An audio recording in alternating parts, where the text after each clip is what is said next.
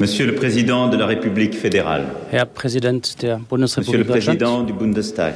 Herr Präsident des Madame la Bundestages. chancelière de la République Sehr fédérale. geehrte Frau Bundeskanzlerin Dr. Angela Merkel. Bundesrat. Herr Präsident des Monsieur Bundesrates. La Herr Präsident des Bundesverfassungsgerichtes. Président. Herr Präsident Mesdames, des Volksbundes. Meine sehr verehrten Damen und Herren Botschafter. Meine sehr verehrten Damen und Herren Abgeordnete. Meine sehr verehrten Damen und Herren. Das Gefühl, das ich hier und heute vor Ihnen empfinde, ist. Dankbarkeit. Ich blicke auf diesen Ort, ich schaue in Ihre Gesichter. Und ich muss an unsere Geschichte denken. Insbesondere an diesem Volkstrauertag, der ja im Anschluss an den. Ersten Weltkrieg entstanden ist, dessen commémorons le centenaire. 100-jähriger Gedenktag uns zusammengeführt hat. Ne Nichts verpflichtete sie, ausgerechnet in diesem Jahr das französische Staatsoberhaupt einzuladen. Denn die deutschen Erinnerungen an den 11. 1918, November 1918, après avoir perdu der vier tragischen 2 millions Jahren für unsere beiden Völker ein Ende bereitete, und an die Zeit danach. Sind noch schmerzhafter als die französischen Erinnerungen. Ne Zwei Millionen Opfer. Nichts verpflichtete sie dazu. Aber sie haben es getan. Und nun stehe ich hier vor Ihnen und bei allem Respekt muss ich eines sagen. Mit dieser Geste erkenne ich sie wieder. Denn kein Volk hat seine Geschichte so aufrichtig aufgearbeitet, um die Lehren aus der Vergangenheit zu ziehen. Ja,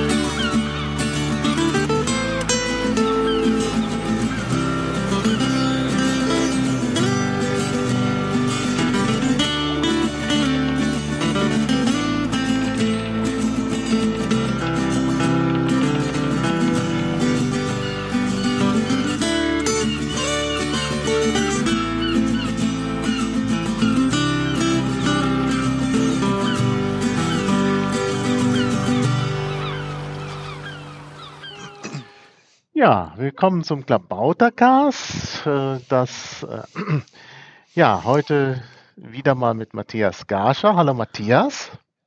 Ja, ich grüße dich, Martin.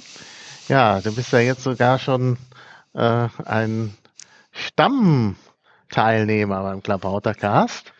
Wie kommt das? Ja, das hat sich in den letzten sechs bis acht Monaten entwickelt, zufälligerweise. Das haben wir beide gar nicht so geplant gehabt, aber es hat sich daraus eine produktive Zusammenarbeit, äh, nicht nur hier beim Klabautercast, sondern auch äh, mit, also mit Pyra Genau. und mit äh, dem Verein, den ich entstamme, ANAP Economics, äh, entwickelt, so dass wir äh, ja äh, erkannt haben beide, dass wir da sehr produktiv zusammenarbeiten können. Also so würde ich es im Augenblick mal festhalten. Ich fühle mich schon als ein kleines äh, Stückchen Inventar jetzt beim Ja, Klabautercast. kann man, kann man fast sagen. Und heute soll es um die Präsidentschaftswahlen in Frankreich gehen. Ähm, und da wollten wir so ein bisschen die Rollen umkehren. Also wir machen ja sowieso immer Gespräche, aber ähm, ähm, das ist dann so, dass du eher moderieren wirst und ich eher antworten werde. So hatten wir uns das gedacht. Ja, das hat auch einen bestimmten Grund. Äh, der Martin Hase ist ja auch Professor äh, äh, für Romanistik in, in, an der Universität in Bamberg und hat Genau. also ein ganz besonderes Verhältnis zu Frankreich. Das stimmt. Und das ist, er ist besonders engagiert natürlich dann bei Themen, wo Frankreich eine Rolle spielt. äh, Und, da du ja auch Literaturwissenschaftler bis zum Teil Nein, bin bist. ich nicht. Also, Ich bin kein Literaturwissenschaftler. Das nun wirklich nicht. Also bin, aber auf jeden Fall, die Franzosen sind ja berühmt äh, äh, für den besonderen Stellenwert, den sie den Ideen beimessen. Und Ja, äh, in der genau. Literatur wird halt, äh, werden die Ideen, sage ich mal, greifbar und, äh, und können da besonders gut beschrieben werden. Und da ist die französische Kultur Kultur sehr eigen, während man ja im Westen oder im angloamerikanischen Raum eher als äh, jemand Erfolgreiches gilt, wenn man eine also wirtschaftliche Karriere hingelegt hat, ist es in Frankreich immer noch so, dass man eigentlich dort nur ernst genommen wird, wenn man ein Buch geschrieben hat und Ideen da irgendwie äh, dargestellt hat in ja. einer literarischen Form. Aber Frankreich ist ein also, Land der Ingenieure, also da ist man äh, als Literat auch nicht so gut aufgestellt.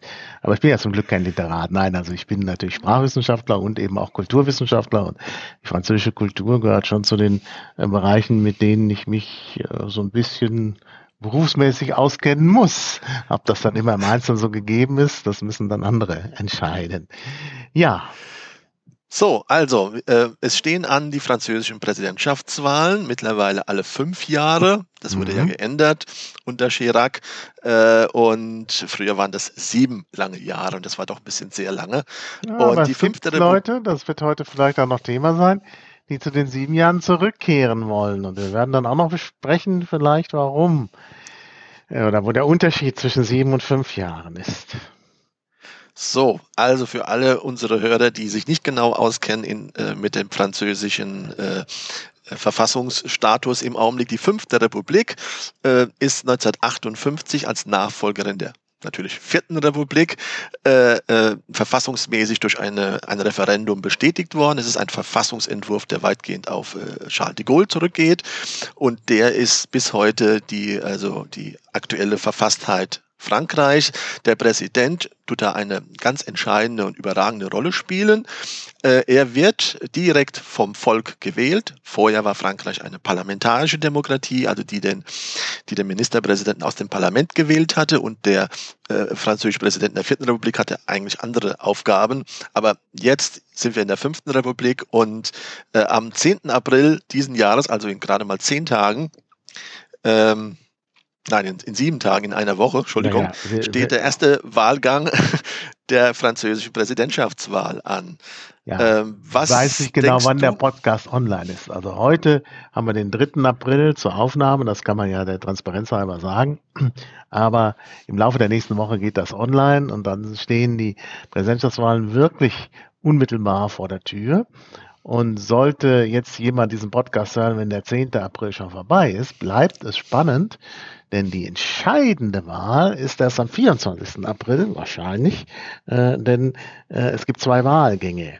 Und wenn niemand die absolute Mehrheit in dem ersten Wahlgang bekommt, das ist unwahrscheinlich, dann gibt es einen zweiten Wahlgang also bisher hat noch kein einziger, auch Charles de Gaulle, es nicht geschafft, ja. im ersten Wahlgang, 1965 war das bei seiner Wiederwahl, die absolute Mehrheit zu schaffen. Mhm. Das ist immer erst im zweiten äh, Wahlgang ja, ja, bisher also alle erfolgt. gehen natürlich davon aus, dass das, äh, dass das zwei Wahlgänge äh, sein werden, auch diesmal wieder. Jetzt war es ja letztes Mal ganz spannend, weil äh, die, äh, die bisherige Konstruktion, dass also eine linke und eine rechte aufeinander getroffen sind, äh, ist ja ergänzt worden äh, seit 2001 schon eigentlich, als der Vater von der Frau Le Pen äh, zum ersten Mal in die Stichwahl eingetreten ist, weil damals ein sehr schwacher französischer Kandidat, Jospin hieß, der gescheitert war im ersten Wahlgang, haben wir jetzt also drei äh, Kräftezentren in der äh, französischen Politik. Was erwartest du denn im ersten Wahlgang? Wahlgang nächsten Sonntag. Wie hat sich das nach deiner Meinung entwickelt in den letzten Wochen und Monaten? Naja, es hat sich entwickelt. Ich meine, die Umfragen kann man leicht anschauen, ähm, dass sich, äh, dass Macron gestärkt wurde, insbesondere nach der Ukraine-Invasion und ähm, dass es dann, dass auf dem zweiten Platz eben jetzt Marine Le Pen steht, sodass äh, eben diese beiden Kandidaten äh, höchstwahrscheinlich in den zweiten Wahlgang ähm, äh, kommen werden. Aber, und das gilt so ein bisschen als Überraschung, ein äh, Kandidat, mit dem man eigentlich nicht so richtig gerechnet hatte, ähm, nämlich äh, Jean-Luc Mélenchon, der, äh, also einer der Kandidaten der Linken. Ähm, die Linke ist ja äh, zersplittert, wie es auch die, die Rechte, das wird dann ja auch noch vielleicht Thema sein heute. Ähm, aber eben einer von denen äh, ist ähm, ziemlich weit gekommen auf Platz 3. Der war auch das letzte Mal schon äh, dabei. Da hatten wir ja dann eben auch ähm, Macron, äh, Le Pen und Mélenchon. Aber im äh, zweiten Wahlgang kommen ja natürlich nur die ersten beiden. Aber es gibt, es gibt äh, Journalisten in Frankreich, das ist schon sehr interessant, ähm, die äh, sagen, also ich habe gestern das noch in Le Monde gelesen, dass nicht völlig ausgeschlossen ist, dass Mélenchon, Mélenchon äh, äh, Le Pen eventuell sogar noch einholen wird, so dass es im zweiten Wahlgang äh, eine ja eine Konfrontation zwischen Macron und Mélenchon gibt. Und das ist natürlich für Macron noch mal ein bisschen schwerer. Denn das könnte dazu führen, dass die vielen äh, Linken, die ja dann nicht mehr zersplittert sein können, äh, plötzlich alle den Mélenchon wählen und eben ähm, sogar Rechte den äh, wählen. Ähm, das hat jetzt nichts mit irgendeiner Hufeisen. Ähm, Theorie zu tun, sondern eben einfach damit, dass Mélenchon äh, eben auch ähm, jemand ist, der antiglobalistisch eingestellt ist. Und das äh, verfängt sehr auch bei den Rechten. Und äh, europakritisch, auch das verfängt bei den Rechten. Und von daher ist das würde das natürlich eine, eine ziemliche Wucht geben. Und äh, dann weiß man nicht, wie der zweite Wahlgang ausgeht. Sollte es aber im zweiten Wahlgang, wie die meisten erwarten, zu einer Konfrontation von äh, Macron und Le Pen kommen, äh, sagen so ziemlich alle, dass äh, Macron dann äh, auch siegen wird. Das liegt auch wieder an diesen äh, Geschichten, dass dann linke Wähler äh, wahrscheinlich, also die gemäßigte Linke dann vielleicht doch eher für Macron äh, sein wird, weil äh, Le Pen natürlich äh, schon äh, sehr rechts ist, also rechtspopulistisch und ähm, eben sogar in der Vergangenheit diese Partei, äh, also die hat eine rechtsextreme Vergangenheit und das ist für viele Franzosen undenkbar. Ja, ich denke mal, in einer ersten Runde werden wir uns auf diese drei Kandidaten dann ganz speziell konzentrieren. Aber zwischenzeitlich waren ja noch zwei andere äh, äh, äh sage ich mal, Figuren im Spiel. Genau. Einmal der, die Frau Pécresse, die ja zeitweise im Dezember, Januar vor der Frau Le Pen lag. Mhm. Und es gab rechts sogar auf der Überholspur von Le Pen einen noch weiteren Rechtsaußen. Ja der also zeitweise ganz nah an die Frau Le Pen herangekommen war. Wie, wie warum sind die so hochgekommen und warum sind sie dann doch äh, so weit zurückgefallen? Ja, das ist äh, äh, alles nicht ganz so einfach. Da spielen eine ganze Reihe äh, von Faktoren eine Rolle und es wird auch ein bisschen darüber gestritten, ähm, warum bestimmte Dinge nicht äh, verfangen. Also viele hatten gesagt, dass die Valérie Pécresse von Les Républicains ähm, äh, also dass, dass die äh, große Erfolge haben wird. Also äh, Les Républicains ist die Partei, die ursprünglich mal gaullistisch war, also Rassemblement pour la République, und dann eben äh, äh, ja in gewisser Weise auch nochmal modernisiert worden ist, äh, insbesondere durch durch äh, Sarkozy, der ja auch dann äh, für die Umbenennung Pate gestanden hat. Und ähm, da hat man immer gesagt, ja, das ist so ein bisschen inzwischen vielleicht äh, sowas wie die deutsche CDU und man hat da äh, eben gesagt, das ist eigentlich äh, ein ernstzunehmender Konkurrent, eine ernstzunehmende Konkurrentin in diesem Fall ähm, äh, für, äh, für Macron. Aber, und da hat sich eben doch einiges dann getan. Ähm, die, ich denke, es waren vor allen Dingen die Politikberater. Ich weiß gar nicht, ob man das der Frau Pegress selber zuschreiben kann, aber wie dem auch sei. Ähm, es bestand, äh, also sie hatte eine Strategie oder die ist ihr übergeholfen worden, ähm, zu sagen, wir müssen bei den Le Pen-Wählern fischen. Und äh, das hat dazu geführt, dass sie ein paar sehr äh, konservative Positionen vertreten hat, die so ein bisschen vielleicht auch mit deckungsgleich sind mit der deutschen äh, Werteunion. Sie ist zwar pro-europäisch, es gibt in Frankreich immer eigentlich auch seit langem zwei Lager und das ist sozusagen auch ein Erbe des äh, Gaullismus. Äh, das nennt man ähm, nicht Europaskepsis, sondern Souveränismus ähm, in Frankreich. Ähm, also dass die Nation, die französische Nation eben vorne stehen soll und nicht zu sehr aufgehen soll in äh, größere Einheiten, sei es die NATO, sei es die UNO, sei es die Europäische Union. Und äh, dieser Souveränismus ist jetzt bei ihr gar nicht so ausgeprägt, weil sie sehr proeuropäisch ist. Ähm, äh, aber auf der anderen Seite hat sie so ein paar Aspekte hervorgehoben, ähm, die für die gemäßigte Rechte gar nicht so geht. Das eine ist der starke Katholizismus. Nun kommt sie aus einer sehr katholischen Familie, die traditionell sehr katholisch ist. Ihr Großvater ähm, hat äh, in einer katholischen Fraktion in der, im Widerstand gekämpft. Und ähm, also sie ist halt sehr katholisch geprägt und hat das auch so ein bisschen zum Programm gemacht. Und zwar hat sie viele katholische Positionen in den Vordergrund äh, gestellt. Zum Beispiel die Abschaffung der Homo-Ehe. Das ist natürlich bei gemäßigten Konservativen eigentlich äh, ja, kommt nicht gut an. Ähm, die äh, auch äh, Verschärfung der Abtreibungsgesetzgebung ist eigentlich auch nicht so zeitgemäß in Frankreich, das zu tun ähm, weil Frankreich, sogar die Konservativen eigentlich immer sehr äh, positiv der Abtreibung gegenüber waren. Und natürlich der Katholizismus. Frankreich ist eben ein sogenanntes laizistisch geprägtes Land, wo man sehr viel Wert auf die Trennung von Staat und Kirche äh, legt und ihre Betonung des Katholischen, das ist für viele dann eben auch vielleicht zu weitgehend. Und vermutlich aufgrund dieser ähm, Positionen äh, hat sie dann doch auch ein bisschen verloren äh, beim konservativen Publikum.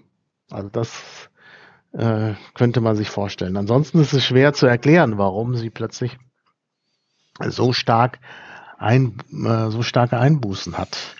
Ähm, also wie gesagt, das ist da. Oder hast du da noch äh, mehr drüber gehört, wo dann auch. Also erst einmal, äh, nein, da bist du der größere Kenner, der, der also fleißig die Le Monde, das progressive Blatt in Frankreich, äh, auch abonniert und, und, und, und täglich liest oder fast täglich liest. Der Mélenchon äh, hat ja erst äh, die Frau Pécresse und den Herrn Seymour, über den wir ja auch gleich noch reden müssen, erst eigentlich äh, ja, so um den 10. bis 15. März überholt. Mhm. Beide lagen ja vorher vor ihm. Deswegen mhm. habe ich die beiden Namen ja überhaupt ins Spiel gebracht. Jetzt hast du die äh, Frau Valerie Pécresse ganz gut erklärt. Wie hältst du es denn mit dem Phänomen äh, Seymour und was ist da passiert? Ja, also Seymour ist nochmal äh, anders zu erklären. Also Seymour ist wirklich ähm, hat halt wirklich eine rechtsextreme Agenda. Äh, da ist natürlich auch ähm, Euroskeptizismus, aber vor allen Dingen ähm, äh, Verhinderung von Einwanderung ist für ihn ein ganz großes Thema, das natürlich auch ein großes Thema bei Le Pen ist. Aber wenn man sich da vielleicht so ein bisschen radikaler gibt, ist man, äh, kommt das vielleicht bei bestimmten Wählerschichten, die sonst Le Pen wählen, vielleicht sogar noch besser an. Und ähm, äh, also Le Pen ist ja sozusagen aus der rechten Ecke immer bürgerlicher geworden und dann gab es eben diese andere Bewegung mit Semur, der nun sehr stark ähm, da das Anti, äh, anti-islamisch vor allen Dingen, äh, die anti-islamische Agenda in den Vordergrund gestellt hat. Ähm, er selber hat ja eine, äh, also hat ja familiäre Bindung nach Nordafrika, merkst du schon am Namen. Er ist aus einer jüdischen Familie äh, aus Nordafrika. Äh, also seine Eltern sind äh, nach Frankreich gekommen. Und ähm, äh, vielleicht auch vor dem Hintergrund äh, eben auch die Ablehnung äh, insbesondere von oder die Kritik gegenüber Muslimen. Ähm, also jedenfalls da sehr stark äh, Ausländer feindlich, kann man sogar sagen. Also das ist sicherlich sehr offen äh, seine, seine Hauptagenda und natürlich dann auch europafeindlich. Ne? Also das äh, die europäische Einigung äh, lehnt er ab, also er ist dann auch souveränistisch, beziehungsweise möchte, dass man rausgeht aus, äh, ähm, dass Frankreich rausgeht aus Europa. Äh, und ich glaube sogar, da bin ich, müsste ich jetzt kurz ähm, das auch nochmal checken, damit ich nichts Falsches sage. Genau, er ist auch NATO-kritisch. Und jetzt kommen wir zu der schwierigen Seite, warum er vielleicht jetzt gerade wieder ähm, äh, an Zuspruch verliert. Ähm, also er möchte aus dem integrierten äh, militärischen Kommando der, äh, der NATO raus. Ähm, also möchte sozusagen, dass Frankreich eigenständig, souverän eben äh, seine Armee steuert. Und ähm, äh, in dem Zusammenhang hat er sich eben auch sehr Putin-freundlich gezeigt vor der Invasion der Ukraine.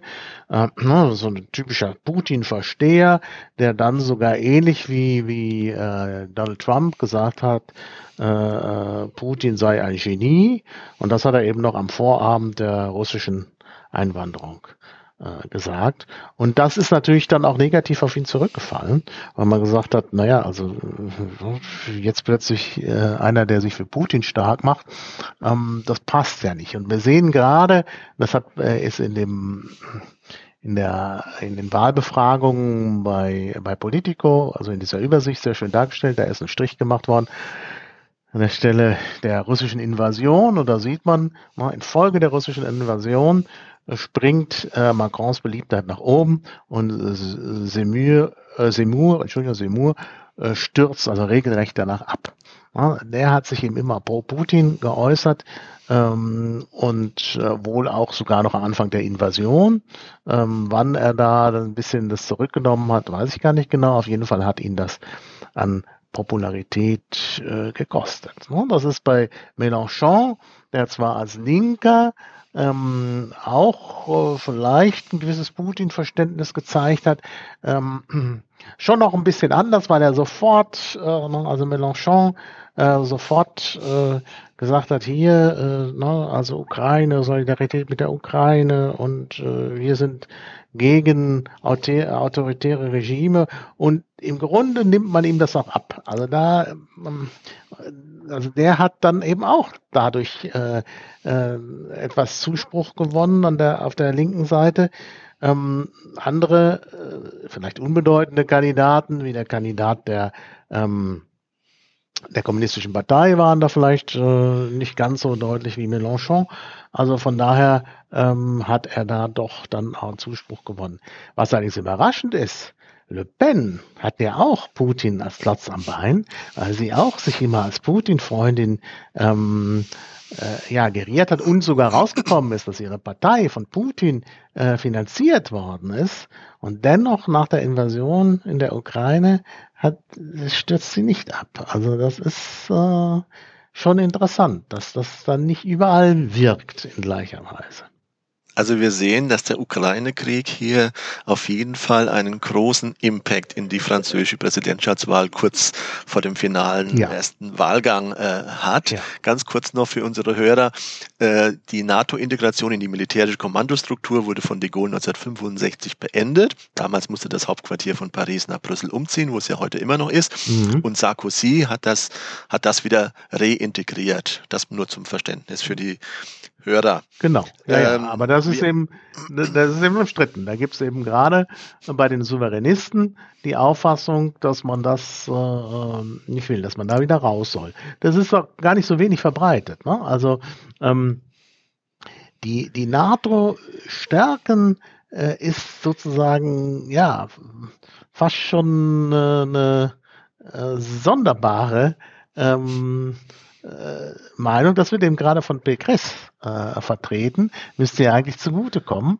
Ähm, und die gemäßigte Linke, also Hidalgo, sagte eben auch, wir sollen in der NATO bleiben. Und Macron war ja auch immer sehr NATO-kritisch. Er hat ja sogar mal gesagt, die NATO sei hirntot, aber sein, in seinem jetzigen Programm heißt es, der NATO wieder Sinn verleihen. Das ist seine Forderung. Also auch aber sonst, wenn man guckt bei den anderen Kandidaten, ähm, ist in der Regel, also auch bei Mélenchon, ähm, äh, der Rückzug aus der äh, Kommandostruktur äh, da.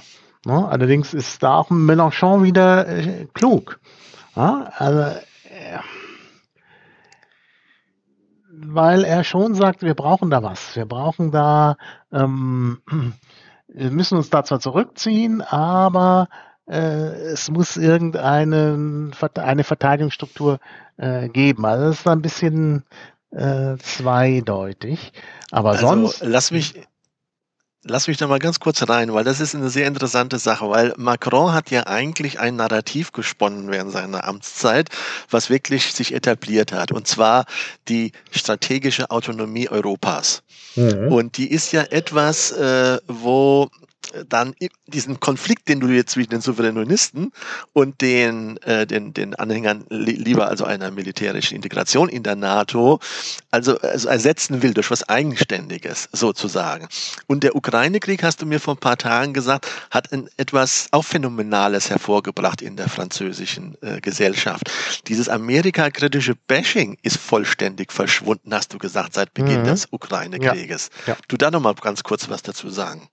Naja, also sicher, mit dem Ukraine-Krieg hat, hat, man in Frankreich plötzlich äh, gemerkt, dass, dass es mit der NATO doch äh, vielleicht gar nicht so eine schlechte Sache ist. Man kann es wirklich am besten äh, bei Mélenchon sehen, der nun auch Souveränist ist, aber eben dann gesagt hat, ja, mh, hm, aber wir brauchen da eine Struktur. Ne? Also plötzlich ist das Bedürfnis da, äh, eben doch nicht alleine äh, dazustehen. Und ich denke, du hast es ja auch schon angesprochen, ich denke, äh, man wird in Frankreich jetzt ganz stark in Richtung auf eine, äh, auf eine europäische Verteidigungsgemeinschaft äh, abzielen. Also das wird sicherlich ganz, ganz äh, wichtig werden. Aber raus aus der NATO ist gerade gar nicht, äh, das ist gerade das, was mit der Invasion gefallen ist. Aber wenn man hier anguckt, sich die Positionen anguckt, alle äh, also die meisten Gegner von Macron sind ja Souveränisten und da heißt es tatsächlich raus aus der NATO. Ne? Also ähm, die kleineren Kandidaten, über die wir vielleicht gar nicht sprechen werden, also ähm, Dupont-Aignan, auch ein Europakritiker, auch einer eben äh, aus dem äh, rechten Feld, äh, sagt das, Le Pen äh, sagt das, Lassalle, ein, ein, ein, auch schwierig zu beschreibender Kandidat, äh, sagt das. Ne? Und äh, selbst, selbst der Grünen-Vertreter, Jadot, ähm, über den wir vielleicht auch noch sprechen könnten, obwohl er jetzt nicht so wichtig ist, aber immerhin stärker als Hidalgo, also als die gemäßigte Linke, also die Sozialdemokraten, ähm, sagt, äh, wir bleiben in der NATO, aber äh, eben nur vorläufig, weil jetzt gerade die Umstände so sind. Aber da sieht man, die Umstände äh, mit dem Ukraine-Krieg führen dazu, dass so eine Position, also die Grünen in Frankreich sind ja eben ökologisch und auch pazifistisch, ähnlich wie die deutschen Grünen es mal waren, ähm, äh, sagt aber, im Moment müssen wir dann doch in der NATO bleiben. Also da sieht man, wie, wie stark der Ukraine-Krieg im Grunde den Dis den Diskurs in Frankreich durcheinander geworfen hat, äh, weil sich doch weil doch viele aus verschiedenen Gründen gesagt haben, naja, die NATO, ne, das ist, äh, das wollen wir nicht. Im Grunde ist es ja auch eine, eine gaullistische äh, Position, eben da nicht so stark integriert zu sein. Aber wenn man jetzt guckt, die Gaullisten, also die Erben der Gaullisten, die Pécresse ist die einzige, die sagt, wir müssen die NATO stärken. Gut, äh, Macron sagt, einen neuen Sinn geben und was sowas ähnliches ist. Aber so ganz klar zu sagen, mehr NATO, ist nur bei Pécresse. Da sieht man mal, dass bei, Franz dass bei demokratischen Wahlen solche schwerwiegenden Ereignisse, die kurz vor einem Wahltermin stattfinden, so einen ganz entscheidenden Einfluss ja. auf eine Wahl haben und während da die ganzen fünf Jahre, die vorher also äh, die verschiedenen Themen Konjunktur hatten oder nicht, dann also da so, das wird dann irgendwie so verdichtet in so einem mhm. Moment und das macht es so schwierig in diesem ersten Wahlgang und, und verschiebt auch alles im Augenblick so stark, wie wir ja sehen ja. in dieser ja. Politico-Wahl. Äh, Umfragenlandschaft. Ja, vielleicht kann man doch nochmal das Beispiel von Jadot nehmen, der linke Kandidat. Der wäre auch deutlich stärker. Der, der war ja äh, auf einer, an, an einem bestimmten Punkt Ende letzten Jahres, so im Oktober, äh, auf einer Höhe mit, mit, mit äh, Mélenchon. Äh, also warum äh, ist er jetzt plötzlich nicht mehr so stark?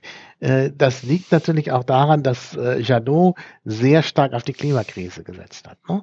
Also der hat, hat ja sogar, was ihm immer noch anhängt, da gibt es ja möglicherweise sogar noch Auseinandersetzungen äh, gerichtlicher Art. Er hat ja Macron als Kri Klimaverbrecher bezeichnet, ne? also kriminell de Klima. Und äh, das äh, Das hat zu großer Aufregung geführt, also den Präsidenten als Verbrecher zu bezeichnen. Also Frankreich hat zwar nicht so starke äh, Gesetze gegen die Majestätsbeleidigung, aber das kommt nicht gut an in Frankreich. Ähm, beziehungsweise was, es käme gut an, wenn der Klimaschutz jetzt im Mittelpunkt stünde. Aber mit dem Ukraine-Konflikt ist der Klimaschutz ja praktisch von, äh, von dem Hauptthema der Wahl, äh, von einem der Hauptthemen in die zweite Reihe gerückt worden. Und das äh, daran liegt eben auch, dass Jadot jetzt nicht so richtig verfangen kann, obwohl er immer noch bei 5, 6 Prozent ist, was jetzt nicht das schlechteste Ergebnis ist. Also er ist von den, sagen wir mal, von den Kleinen mit einer der stärkeren. Ähm, aber immerhin, also das, da sieht man, dass der Ukraine-Krieg auch da eine, eine Rolle gespielt hat oder dass, dass jetzt einfach das Klimathema nicht mehr so greift. Mélenchon hat es übrigens auch gehabt, das Klimathema, aber eben nicht nur. Bei dem ist halt soziale Gerechtigkeit besonders gut. Aber äh, für den zweiten Wahlkampf würde Mélenchon natürlich die Stimmen der Grünen auf jeden Fall auch bekommen, weil er Klimaschutz mit im Programm hat. So, wir haben jetzt gesehen, also als äh, es Mitte Februar war oder Mitte Februar bis März, Anfang März hatten wir noch äh, vier, die, also Le Pen, Mélenchon, Zemmour und Pécresse, die um den zweiten Platz gekämpft haben. Mhm. Und das hat sich jetzt, wie gesagt, auf maximal drei reduziert auf Macron, der immer noch den Spitzenplatz einnimmt, Le Pen, die auf 20 Prozent Zustimmung jetzt äh, angestiegen ist und Mélenchon mit diesem Momentum, wo du vorhin beschrieben hast, auf 15 und da kann man sich sogar noch vielleicht noch eine Möglichkeit sehen, dass er Le Pen vielleicht noch einfangen wird. Also die drei werden wir dann nochmal genauer betrachten müssen. Ähm, interessant ist für mich äh, Marie Le Pen, äh, äh, die, äh, also erst einmal die, die Namensänderung in letzter Zeit. Und beginnen wir doch mal mit Marie Le Pen. Das, das hieß ja nach ihrem Vater früher diese Frau National, ist, äh, ist geändert worden im Namen, ich hoffe, dass ich es richtig ausspreche, Rassemblement National. Mhm. Diese also das ist der neue Name. Der ja an, die, an, den alten Namen der Gaullisten erinnert äh, Rassemblement pour la mhm. République und jetzt haben wir Rass Rassemblement National. Das klingt fast gleich. Und ich glaube, das war die Strategie. Man wollte halt das bürgerliche Lager erobern. Das hat Marine Le Pen vorher ja schon herausbekommen, dass immer, wenn die Bürgerlichen äh, eben auch bereit sind, rechts zu stimmen, dass sie dann profitiert. Äh, also sie wollte ins bürgerliche Lager. Natürlich ist, äh, würde ich jetzt sagen, ist sie vielleicht im Grunde ihres Herzens immer noch äh, stark rechts, ähm, ausländerfeindlich sowieso. Ähm, aber äh, ich denke, die Strategie ist klar und die hat auch nicht erst gestern begonnen. Das ist wirklich ein, ein längerer Prozess schon, dass äh, Le Pen versucht, so ein bisschen dieses Image, äh, tatsächlich das Nazi-Image kann man ja sagen, ähm, was der, der Vater ja noch hatte, äh, abzustreifen und eben als moderne äh, konservative Partei, allerdings mit diesem ähm, ausländerfeindlichen äh, und souveränistischen äh, Gestus äh, eben, äh, dass das eben entwickelt wird weiterentwickelt. Äh, Martin, ich wollte auf ein anderes äh, Narrativ auch noch abzielen, also durch diese Namensänderung. Der erste, der das gemacht hat, war ja Macron in der 2017er Wahl, indem er da seine neue Formation En Marche. Und das ist ja eine Ableitung von etwas, was Mitterrand mal auch äh, äh, im, im Namen hatte. Also äh, auf dem Marsch und so weiter. Das hat er von Mitterrand übernommen. Also er ist ja ein großer Anhänger von de Gaulle und von Mitterrand, die als beiden größten Präsidenten der fünften Republik einschätzt. Ähm, aber auch Mélenchon hat den Namen geändert geändert. Also hier muss wieder die Hörer bitte verzeihen, wenn ich es nicht richtig pronounce. Die Partie de Gauche, äh, wie mhm. hieß es früher, also eher wie die Linke in, in, in mhm. Deutschland. Und auch er hat den Namen geändert in La France Insoumise oder Insoumise. Mhm. Äh, also die, die, äh, die, un, un, die Unbestechlichen, gell? glaube ich, heißt das. Nee, die Ununterdrückbaren, also äh, Soumi ist unterwürfig, die ununterwürfige, das ununterwürfige äh, Frankreich. Ne? Das Gut. Frankreich, das sich nicht unterwerfen lässt. also alle, alle drei haben da, also die beiden, Le Pen und Mélenchon, haben da irgendwie eine Art Antwort auf Macron 2017 gegeben, was das traditionelle Links-Rechts-Schema, was ja in Frankreich durch die Nationalversammlung, durch die französische mhm. National Nationalversammlung damals erstmalig überhaupt mhm. etabliert worden ist, mhm. ähm, ist jetzt total der Versuch, also alles irgendwie zu sein, auf jeden Fall aber jenseits von rechts und links. Mhm. Das ist ja das, was ja hinter diesen Ansprüchen dieser neuen Namen überall steht, ja, oder? Ja, das, das, das könnte man so sagen. Also Insoumis ist vielleicht besser zu übersetzen auf Deutsch mit rebellisch. Das rebellische Frankreich. Ähm, ja, das Links und Rechts ist, äh, gilt als äh, unzeitgemäß. Und man sieht es auch so ein bisschen, äh, wenn man so sieht, ne? also Hidalgo ist Parti Sozialist, das ist einfach mit zwei Prozent äh, kommt das nicht mehr äh, richtig. Und dann dann eben auch der der äh, Roussel mit, mit dem Parti Communiste. Ich meine, gibt's ja auch noch in Frankreich, aber ist eine eine verschwindend kleine äh, äh, Partei. Diese alten Traditionen äh, des Rechten und Linken, äh, das, das, äh, das gibt es nicht mehr. Und im Grunde kann man wirklich sagen, äh, ist der Hauptgrund wahrscheinlich tatsächlich äh, äh, Macrons äh, Bewegung, ähm, die sich eben dazwischen gesetzt hat. Denn äh, Macron kam ja, war ja nun auch in der Regierung unter äh, Hollande und war auch ja äh, schon so ein bisschen Parteigänger der Sozialisten ähm, und äh, hat also in gewisser Weise eine linke Vergangenheit, war aber immer äh, ja ein bisschen in Richtung Wirtschaft, auch äh, vergleichbar. Im Grunde, obwohl er gesagt hat, äh, de Gaulle und Mitterrand seien die großen Präsidenten, im Grunde hatte die meiste Ähnlichkeit mit Giscard d'Estaing, äh, muss man sagen. Ne? Also auch diese Vergangenheit aus der Administration kommend.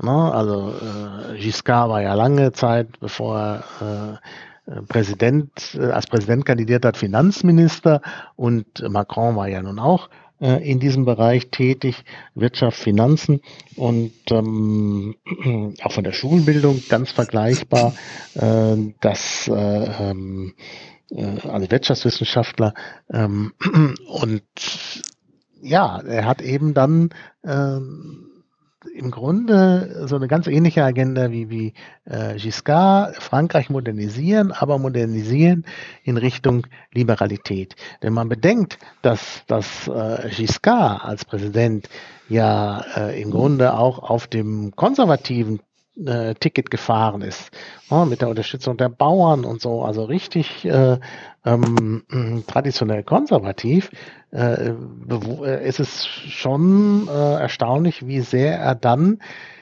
eine Politik gegen seine eigentlichen äh, Wähler gemacht hat, indem er da eben versucht hat, Frankreich zu modernisieren.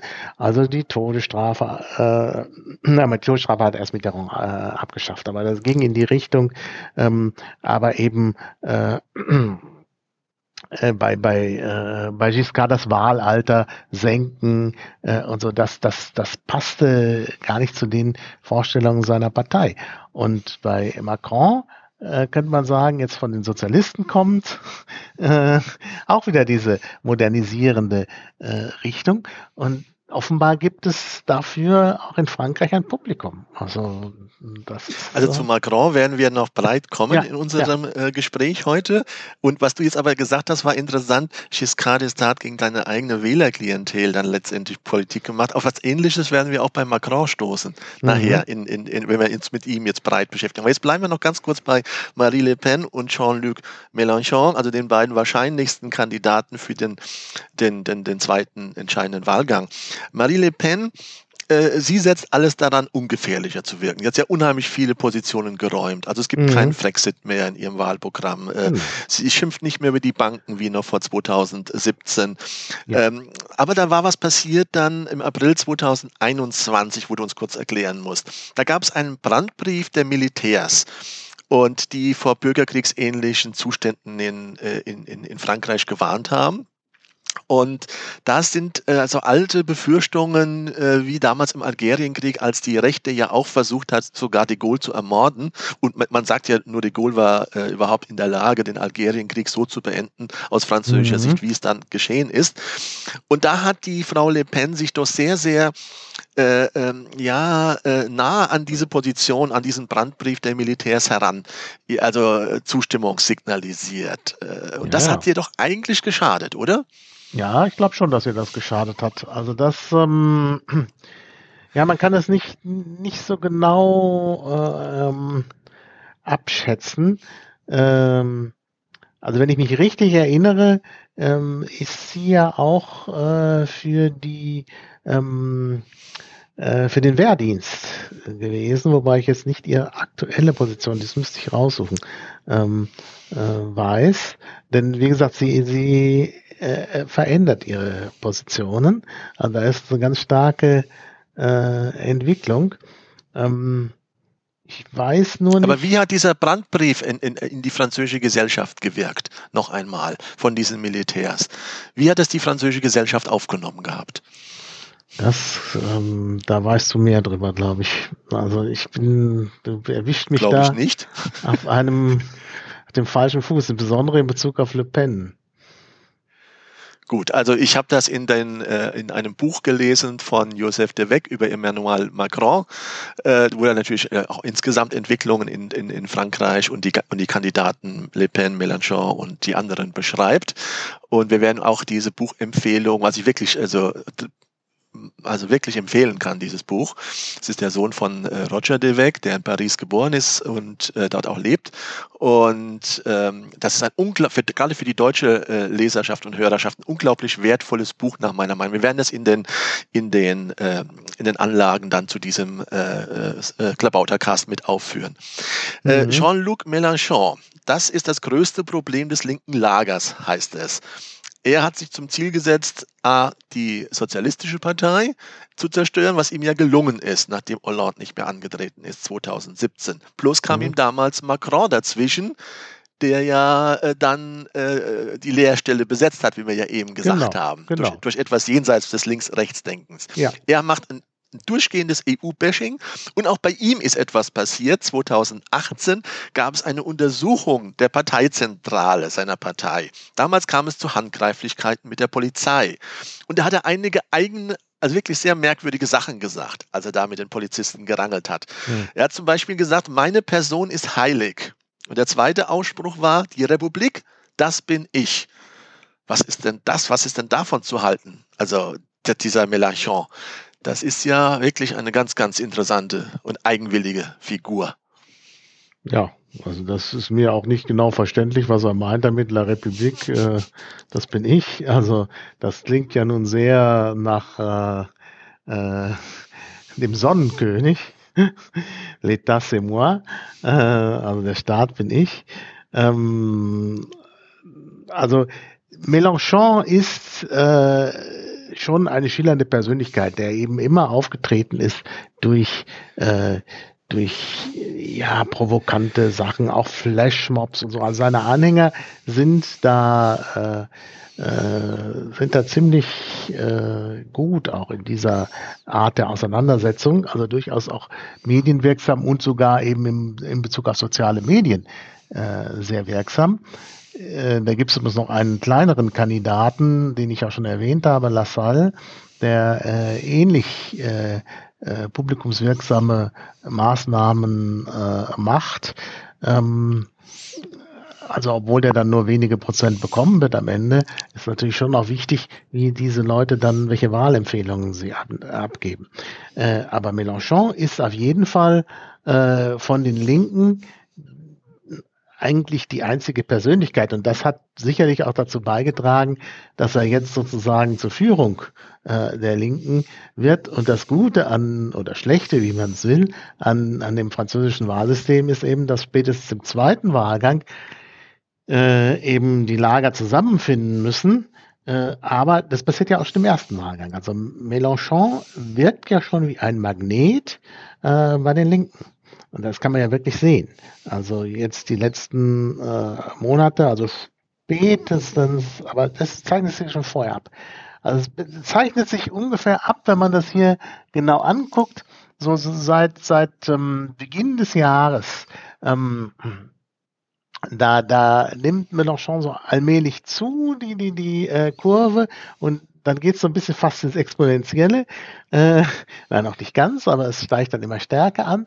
Und ähm, äh, da äh, ist ganz klar, äh, es hat sich offenbar im linken Lager rumgesprochen, dass das jemand ist, hinter dem man sich versammeln kann. Äh, und das war nicht immer so, denn durch diese besonderen publikumswirksamen äh, Ereignisse, Rangeleien, also das Insoumis, das Rebellische, das will er ja auch verkörpern, ähm, ist er dann doch nicht so gut angekommen. Und er ist ja auch nicht mehr so ganz jung. Also gerade junge Leute ähm, ist dann die Frage, ob die sich dann von ihm angesprochen fühlen. Aber es wirkt ganz so. Also wenn man sich das äh, Wahlverhalten auch gerade der Jüngeren anschaut, ähm, also ich, was heißt das? Da kann ich jetzt nicht wirklich ähm, äh, mit, mit richtigen Zahlen ähm, äh, glänzen, sondern nur äh, mit dem, was ich so auf Twitter mitbekomme, in den sozialen Medien. Äh, da gibt's dann schon wieder eine ganze Reihe von Fürsprechern für Mélenchon, und zwar von Leuten, die vielleicht äh, eher äh, in der kommunistischen Partei oder bei den Grünen beheimatet sind. Martin, aber es kommt einem so vor, wenn ein linker Kandidat wie Mélenchon auch solche Der Staat bin ich und äh, solche Königsfantasien da äh, zeigt, wie auch äh, äh, ja, Mitterrand damals schon, de Gaulle sowieso. Das ist mhm. ja erst unter Sarkozy und Hollande hat sich das ein bisschen abgeschwächt. Mhm. Die Franzosen haben den König geköpft, aber irgendwie wollen sie eine königsähnliche Figur an ihrer Spitze, aber mit, mit viel Macht auch, und da kommen wir ja gleich noch zur Verfasstheit der Fünften Republik.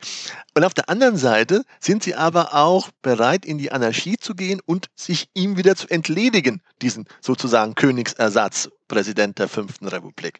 Das ist etwas, ja, wo sehr viele richtig. Autoren beschreiben. In, in, ich würde dich da aber kurz noch berichtigen, also bei Sarkozy war das auch. Sarkozy ist dafür oft ähm, äh, kritisiert worden, dass er so ähm, äh, in seinem Auftreten äh, ebenso sich so inszeniert als, äh, ja, vielleicht nicht der König, aber immerhin sehr präsidentiell äh, inszeniert. Er hat zum Beispiel die Präsidentenjagd wieder aktiviert, äh, also dass der Präsident Diplomaten zum Jagen trägt, also zum Jagen einlädt und so, in staatlichen äh, äh, Forsten, die ja im Grunde den Status von Naturschutzgebieten haben.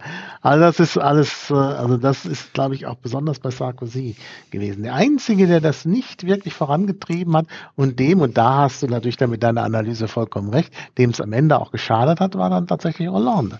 Hollande hat dann nicht mitgemacht beim, bei der äh, monarchischen äh, Inszenierung der Präsidenten und der hat ja dann auch sehr stark an, also es war ja der unbeliebteste Präsident. Der hatte ja hinterher nur noch Zustimmungs, ähm, äh, Zustimmung von ungefähr 10 Prozent. Äh, also 17 Prozent hat sich dann entschieden, nicht ja. mehr anzutreten. Ja, ja, Wir sehen auch bei den Politico-Umfragen äh, die Approval Rates mhm. von äh, Macron, die erstaunlich, also die, die erstaunlich niedrig wirken auf deutsche nee, Verhältnisse, nee. aber für französische Verhältnisse erstaunlich genau. hoch sind. Genau, die Franzosen also, sind immer irgendwie so ein bisschen, ich sag mal, sie haben diesen Esprit contestataire, diesen Widerstandsgeist und ihre äh, sind immer kritisch gegenüber Präsidenten. Äh, es war sogar bei dem großen de Gaulle äh, so. Also da kann Der ja wegen einem Referendumsniederlage ja, ja, zurücktreten musste. Da kann, da kann äh, Macron sich auf seine 45 Prozent schon ganz schön was einbilden. Ja, und es hat ja tatsächlich das zugenommen. Er war ja er war bei, bei unter 40. Also diese, dieses Spannungsverhältnis zwischen einem präsential und stark auftretenden Präsidenten und der gleichzeitigen Kritik und, und, und Bereitschaft auch, äh, äh wie gesagt, rebellisch zu sein, ist wie gesagt was Faszinierendes, äh, was man auf, äh, an Frankreich so erkennen mhm. kann. Ähm, wenn wir jetzt äh, nochmal auf die Fünfte Republik schauen, da gab es ja äh, äh, dann ein, noch eine zweite Änderung neben der Legislaturdauer, dass die Parlamentswahlen, die früher in der Mitte der Legislatur stattgefunden haben, jetzt kurz nach der Präsidentschaft Präsidentschaftswahl stattfinden.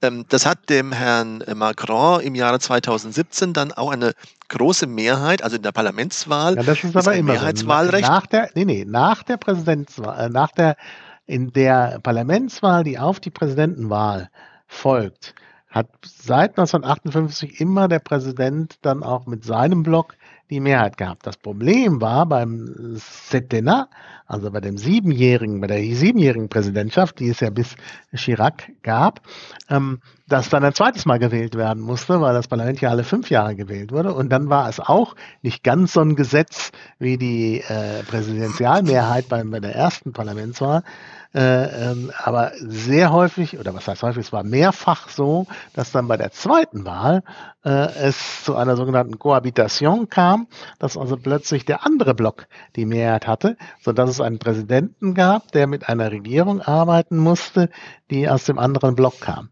Und jetzt sind diese zwei Blöcke nicht mehr da. Das ist das eine.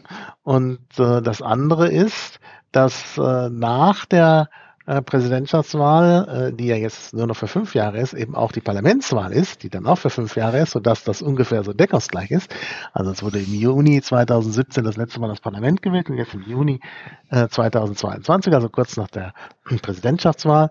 Und ähm, das, äh, äh, ja, das, man müsste eigentlich sagen, dass es zu mehr ähm, Stabilität führt, weil dann möglicherweise der gleiche Block nochmal siegt. Das kann natürlich jetzt anders sein, denn äh, äh, diese Sache mit den zwei Blocks ist vorbei. Und das ist praktisch jetzt, ähm, wird das vielleicht für, für äh, Macron, wenn er denn Präsident wird, auch zum Problem.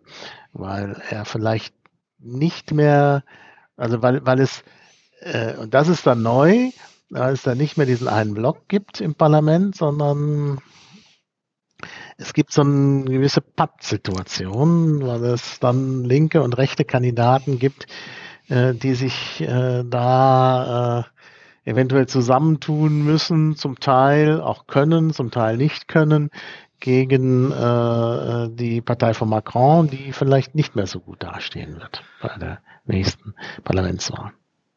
Ja, das ist also hochgradig interessant. Also wenn äh, dieses äh, Phänomen auftritt, dass der Präsident dann mit seiner Partei, wie du schon gesagt hast, dann die Mehrheit hat, dann ist etwas, äh, findet etwas Interessantes statt, demokratietheoretisch. Die Gewaltenteilung ist dann bis zum gewissen Maße eingeschränkt. Mhm. Ähm, weil dann müsste sehr viel Widerstand aus der, aus der eigenen Parlamentsfraktion kommen. Und das ist ja bei Macrons Partei definitiv nicht der Fall. Es ist ja seine, äh, mhm. seine Geschöpf sozusagen. Mhm. Und dann übernimmt die Straße irgendwo die Funktion einer Opposition, ja, ja. Äh, weil die mhm. gar nicht mehr in der Legislative stattfindet. Und da wir mhm. auch kein Verfass Verfassungsgericht haben, das ist nochmal ein gesondertes Thema. Ich weiß, da gab es äh, so eine leichte Entwicklung. Aber irgendwie ist das doch dann vor dem Hintergrund der demokratischen Gewaltenteilung, so wie wir sie aus Deutschland kennen, doch irgendwie eine Merkwürdigkeit, die da in Frankreich entsteht. Ja, also du hast schon auf die Straße verwiesen und es ist vielleicht auch, ähm, ne, das ist ein bisschen ein Henne-Ei-Problem vielleicht, ähm, weil dann im Parlament diese äh, dieses Durchregieren möglich ist, bleibt sozusagen den anderen nur noch die Straße. Auf der anderen Seite, auch ohne das, äh, Frankreich, das ist vielleicht das, was, was von der Revolution übrig geblieben ist. Also mm, in Frankreich geht man sehr schnell auf die Straße, wenn man was äh, durchsetzen will.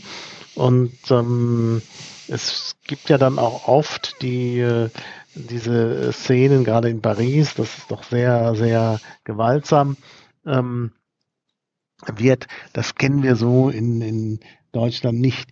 Nun muss man dazu sagen, äh, die französische Gesellschaft ist komplex, weil es nicht nur ähm, so diese Parteienorganisationen gibt, sondern im Vordergrund stehen viel äh, traditionellere Organisationsformen, insbesondere Gewerkschaften und so, was wir in Deutschland nicht so haben. Und äh, das führt natürlich dann nochmal zu einer ganz anderen Möglichkeit der ja, der Meinungsbildung der Öffentlichkeit. Ähm, und das führt natürlich dann auch dazu, dass äh, viel auf der Straße stattfindet. Also wir werden ja jetzt äh, als nächstes äh, die, die, den, die Person Macron mal etwas stärker jetzt äh, durchleuchten. Und was er eigentlich äh, seit seiner seit dem Beginn seiner Präsidentschaft hier für ein ähm, ja für ein für so ein Renommee also sagen wir mal so, ein, so eine Zusammenfassung was er eigentlich versucht hat in seiner Amtszeit zu erreichen. Mhm. ähm, äh, aber lässt noch mal ganz kurz zum Abschluss hier die Parlamentswahl. Sagst du wird auf jeden Fall dieses Mal besonders spannend er hat ja ein Wahlversprechen nicht eingehalten. Er hat nicht das, äh, er wollte ursprünglich einen Teil der Parlamentssitze durch Verhältniswahlrecht, also so ein gemischtes mhm. System, wie es in Schottland zum Beispiel ist. Äh, eine Mischung von Mehrheitswahlrecht und Verhältniswahlrecht. Das hat er mhm. nicht gemacht. Wahrscheinlich vor diesem Hintergrund, die du vorhin geschildert hast, dass es da jetzt drei Kräftezentren gibt. Seine Mitte und dann diese anderen beiden eher so rechter Raum und eher linker Raum, die da bei einem Mehrheitswahlrecht sich also zusammenfinden müssen, damit sie überhaupt eine Chance haben, einen Parlamentssitz zu ergattern. Mhm. Ja, es ist natürlich schon so, dass diese Sache mit der Verhältniswahl ja immer noch auf der Tagesordnung steht. Ähm, das, äh, das soll natürlich, also im Grunde haben ähm, alle, das ist eigentlich das Interessante, alle haben äh, auf ihrer Agenda irgendwas mit Verhältniswahl. Es geht immer nur da, um die Frage, wie viel. Also Macron hat tatsächlich in seinem Wahlprogramm, also äh, er nennt das Introduire une dose de proportionnel, also eine Dosis von Verhältniswahlrecht soll eingeführt werden. Das ist im Grunde am schwächsten. Ähm, ähm, die anderen, also Le Pen will Verhältniswahlrecht durch und durch. Ähm, die gemäß Linke, Hidalgo möchte so ein, so ein bisschen so ein deutsches System, ein Teil Verhältniswahl, ein Teil im, äh, Parteienwahl, äh, die Grünen für die Verhältniswahl, ähm, äh, die, die, die, die Kommunisten Verhältniswahl, äh, Mélenchon. Ähm, äh, Verhältniswahl, aber ähm, äh, ja, ja, also genau, also äh, klar, genau, äh, Verhältniswahl, genau. Und äh, also wie gesagt, Verhältniswahl wollen sie alle. Ja? Und ähm, das, was eben schon geplant war, ähm, äh, war ja das 20% Verhältniswahl äh, äh, sein sollen. Das war ja das Macron-Programm. Ähm, das ging ja nicht. Das ist ja gescheitert am äh, am Senat, an der zweiten Kammer und äh, ja, wird vielleicht noch kommen. Also Macron hat das jedenfalls im Programm. 20 Prozent äh, des Parlaments durch Verhältniswahl, was wenig ist. Ja, aber wie gesagt, alle anderen wollen auch die Verhältniswahl. Also ich kann mir gut vorstellen, dass es äh, bald eine Verhältniswahl in Frankreich geben wird. Macron, der also derzeitige Präsident, 1977 geboren, der jüngste Präsident, der gerade mal mhm. äh, 40 Jahre alt war ja. oder noch nicht ja. ganz 40 Jahre war, als er gewählt worden ist. Mhm. Ähm, 2014 bei einer äh, äh, Kabinettsumbildung durch Hollande ins Wirtschaftsministerium berufen und dann den Verrat begangen an Hollande und den Sozialisten im August 2016 und im November 2016 seine Kandidatur bekannt gegeben zur mhm. Präsidentschaftswahl und dann seine neue Formation En Marche ja. in, in einer Anregung von Mitterrand gegründet. Das er war sehr mutig, muss man sagen. Ne? Also, ja, ja, und so mit einer optimistischen mit einer optimistischen und pro-europäischen Agenda. Das kommt noch oben drauf. Ja, ja. Aber lass mich ganz kurz das Zitat noch sagen, bevor du loslegst. Bei der ersten Wahlveranstaltung in Lyon, der Großen, hat er gesagt und riet den Franzosen, ihre Träume nicht aufzugeben. All denen, die an nichts mehr glauben, hat er dann gesagt, den Zynikern und den Fatalisten, und damit hat er hauptsächlich die Postmodernisten gemeint in Frankreich, sagen wir, das Beste liegt noch vor uns. Viele interpretieren das als einen Schlüsselsatz im Verständnis von Macron. Wie mhm. siehst du das, sein Verhältnis zu dieser, zu diesem postmodernen Frankreich, was ja von, von Lyotard, Bourdieu, äh, und Foucault und all das ja geprägt war, er setzt sich ja damit sehr, sehr offensiv auseinander. Und nicht nur das, mhm. auch mit den äh, Cancel Culture Sachen und Rassismustheorien, die aus den USA und England rüberschwappen, die du da offensiv annehmen, während alle anderen europäischen äh, Regierungschefs das Thema so, so, so, so gut meiden wie nur irgend möglich. Wie der Teufel des Weihwasser, würde man sagen. Mhm. Mhm. Da ist er irgendwie outstanding, dieser ja, Mann. Ja. Naja, also ich möchte erst nochmal, äh, weil du das so ein bisschen abgeblockt hast, aber das muss man wirklich sehen. Äh, also das war ein ungeheuer mutiger Schritt und da haben auch viele gesagt, das wird nichts. Das kann nicht funktionieren. Ähm, und äh, ja, er hat halt äh, äh, da alles auf eine Karte gesetzt und hat gewonnen. Gegen, gegen alle Vorhersagen. Und dann hat man gesagt, gegen Ende seines, seiner Amtszeit, oh oh, es wird schon mal schwierig mit der Wiederwahl.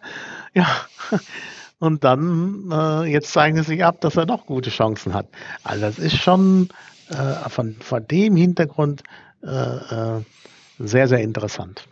So, jetzt hattest du noch einen Aspekt und ja, ja, also, also, also er ist nicht zu fassen, äh, mhm. äh, Orlebeck oder Wellebeck, mhm. den, dieser berühmte, äh, äh, sage ich mal, äh, ja, dieses Enfant terrible der französischen Literaturszene, hat gesagt, Macron wäre nicht zu dechiffrieren. Und mhm. er hat auch bei ihm gesagt, dieser, dieser optimistische Wahlslogan oder diese überhaupt Einstellung, er hätte zum ersten Mal erlebt, dass das erfolgreich war. Und er hat da ja. Äh, einen interessanten äh, Satz gesagt über, über sich. Lass mich das ganz kurz nochmal. Okay, auf der ersten Seite habe ich das Moment, bitte. Ähm, Frankreichs erfolgreichster, aber auch pessimistischster Schriftsteller ist dieser Michel Wellebeck. Mhm. Und er hat folgendes Zitat mal gesagt: Frankreich hat ein Talent zur Depression. Und nicht ohne Ironie hat er dann angefügt: Ich ähnele Frankreich. Macron ja. hat ihn als Ehrenlegionär sogar ein, also äh, ausgezeichnet. Wie ist denn dieser Welbeck und sein Verhältnis? Ich glaube, der hat ein neues Buch geschrieben, ja. über das du uns einiges erzählen kannst. ja, ja, Macron aber er schreibt so.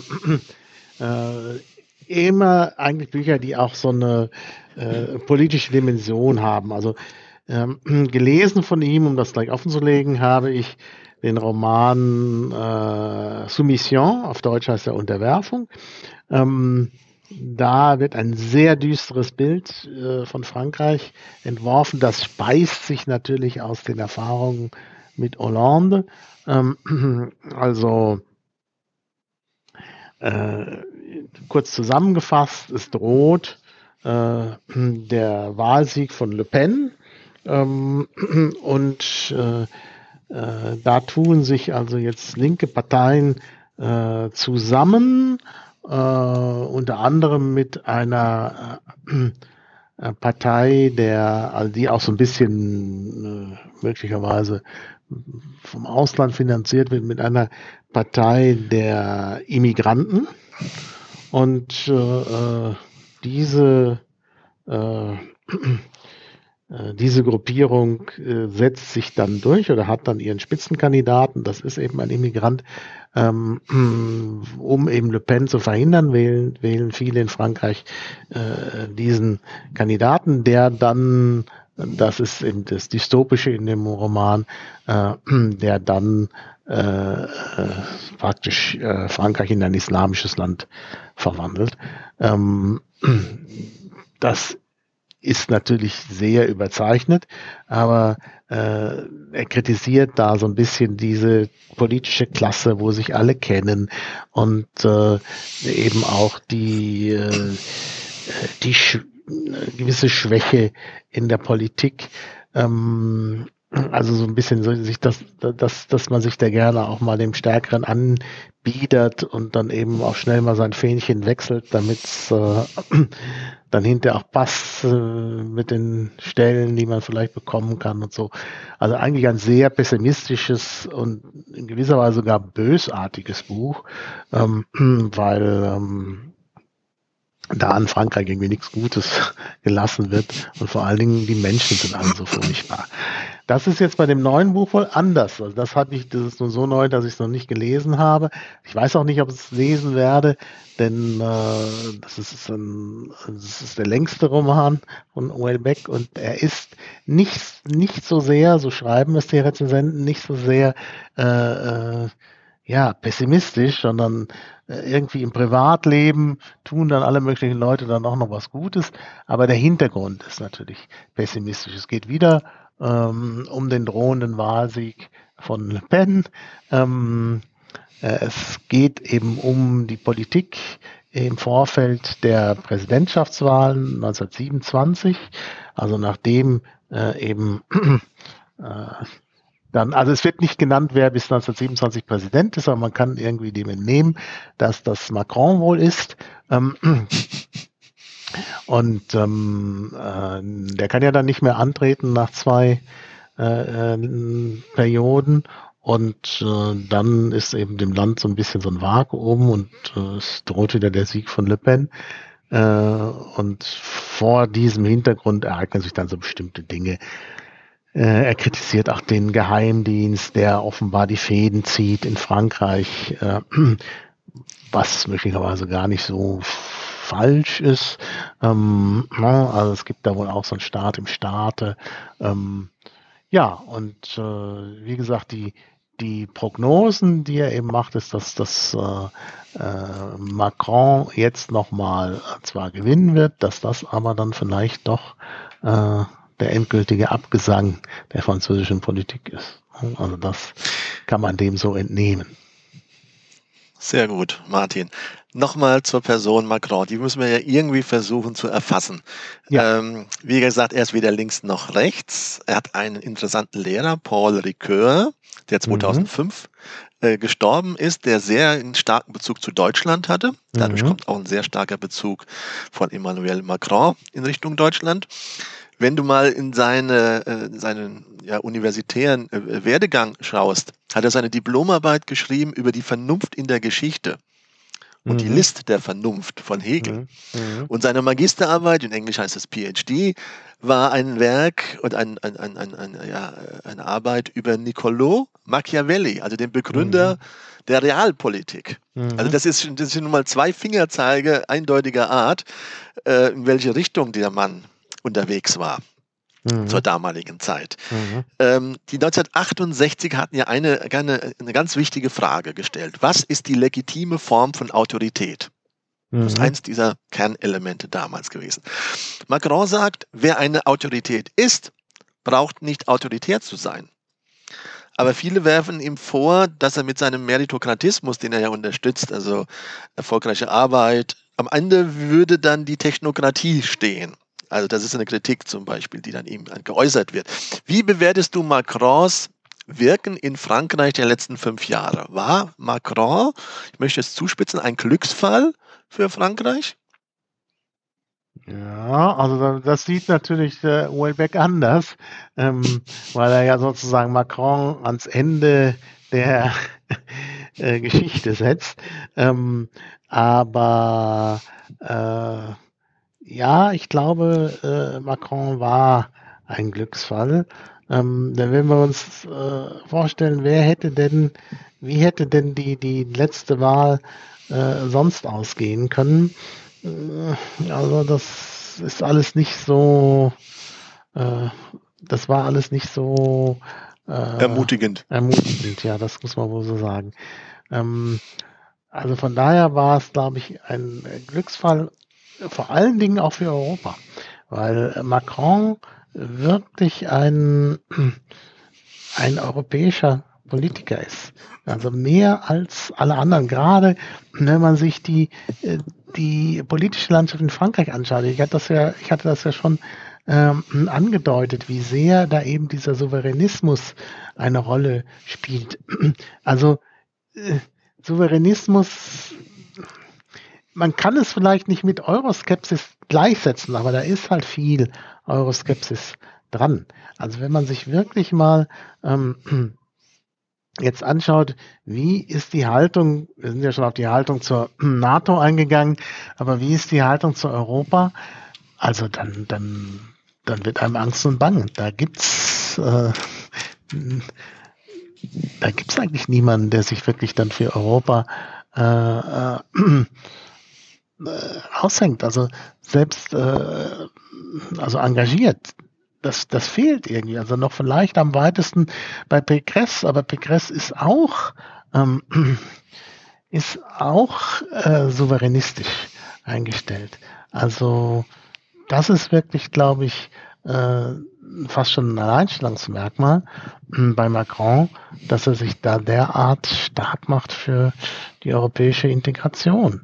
Und ähm, ich weiß nicht, inwiefern äh, das danach aussehen wird. Also bei den Franzosen äh, in letzter Zeit sehe ich schon auch ähm, sehr viele, äh, sehr viele Europaskeptiker. Also das ist, das ist einfach so. Ja da du ja relativ vorhin den Mélenchon doch ausgiebig gewürdigt hast und so weiter und du bestimmt auch mit seinen äh, äh, kapitalismuskritischen oder äh, mit anderen, also sozialen Themen äh, konform gehst, aber eben ist deutlich geworden an seiner europapolitischen Position und so weiter. Da kannst du ihm überhaupt nicht zustimmen, oder?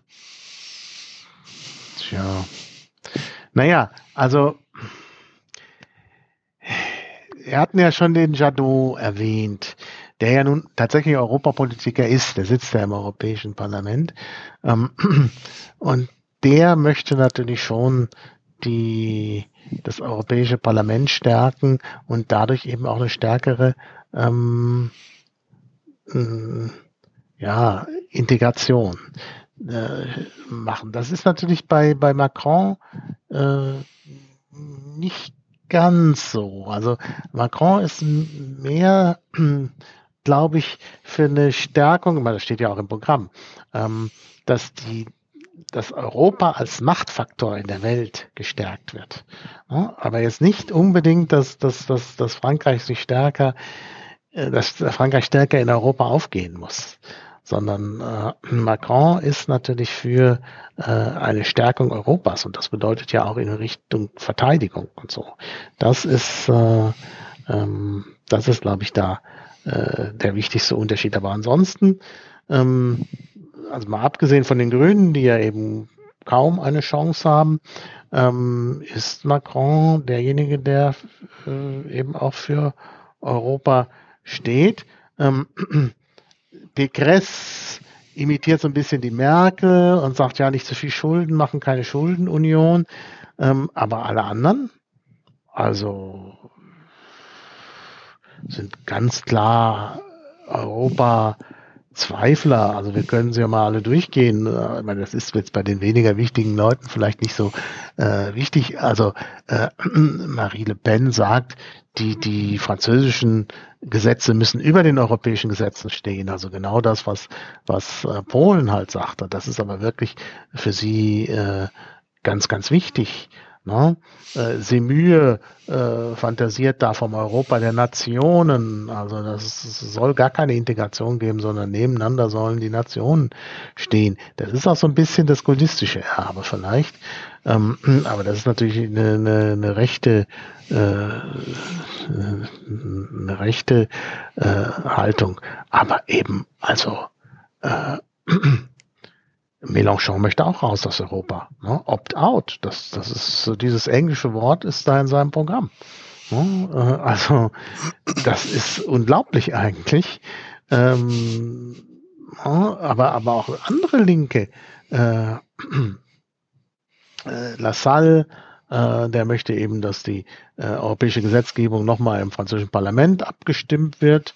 Äh, und äh, Hidalgo, ich meine sozialdemokratisch, ne, möchte aus dem Europäischen Stabilitäts- und Wachstumspakt aussteigen. Also ich meine, was sind das alles für, also ich bin, also man ist geradezu, geradezu schockiert, wenn man sich anschaut, was auf uns zukommt, wenn wir Macron nicht mehr hätten. Ne? Also also mhm. Macron nicht nur als Glücksfall für Frankreich, ja. sondern auch für Europa. Jetzt ja. hat er von seinem Lehrer Ricoeur noch etwas übernommen. Und zwar hat Ricoeur äh, äh, eine positive Sicht auf Ideologie gehabt. Also er sagt, das ist eine Verzerrung, eine Legitimation und eine Symbolisierung. Sie strukturiert, das ist der verzerrende Anteil, und vereinfacht natürlich und sie konsolidiert, das tut er für Legitimation sorgen und die Symbolisierung wird dargestellt durch das Handeln eine, eine, einem Handeln Ordnung geben. Macron arbeitet ideologisch. Er sieht die Gefahren einer freien Gesellschaft in einem ungezügelten Kapitalismus. In einem mhm. islamischen Terrorismus und in, in der Identitätspolitik, in der Cancel Culture Kultur, in diese Rassismustheorien, die da aus Amerika rüberschwappen. Mhm. Das ist ja auch wieder total äh, nicht mit links-rechts irgendwie zu erklären, sondern allein diese drei ja, Gefahren. Ne? Die Debatte kann also nicht nur wirtschaftlich und sozial geführt werden, wie klassisch links-rechts, sondern sie muss irgendwo auch kulturell und spirituell mhm. geführt werden, hat die Philosophin Blondine Griegel gesagt. Also Macron irgendwie querliegend äh, zu vielem und doch wird er von uns beiden eher als Glücksfall bezeichnet. Mhm. Ja, ja. Ja, das kann man Ein moderner sehen. Politiker des 21. Jahrhunderts, oder? Ja, ja, das muss man so sehen. Also er ist tatsächlich da ein, äh, ein moderner Politiker. Ne? Also ich bin jetzt auch nicht äh, hundertprozentig äh, von ihm überzeugt. Wie gesagt, seine Klimapolitik ist tatsächlich nicht ausreichend.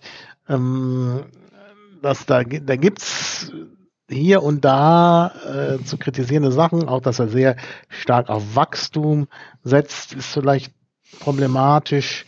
Ähm, also, also es ist sicherlich nicht alles Gold, aber es ist im Vergleich, wenn man das gegenüberstellt, wenn man die Meinung gegenüberstellt zu anderen Politikern, äh, wirklich ein, ein Glücksfall. Und ich glaube auch, dass es modern ist, äh, denn das mit dem Links-Rechts-Schema, ja, das ist vielleicht in der Tat nicht mehr das Problem der heutigen Zeit. Ne? Also es gibt heute ganz andere äh, Probleme, wo man vielleicht äh, andere Rezepte braucht, als jetzt immer zu sagen, ja, Links-Rechts-Schema.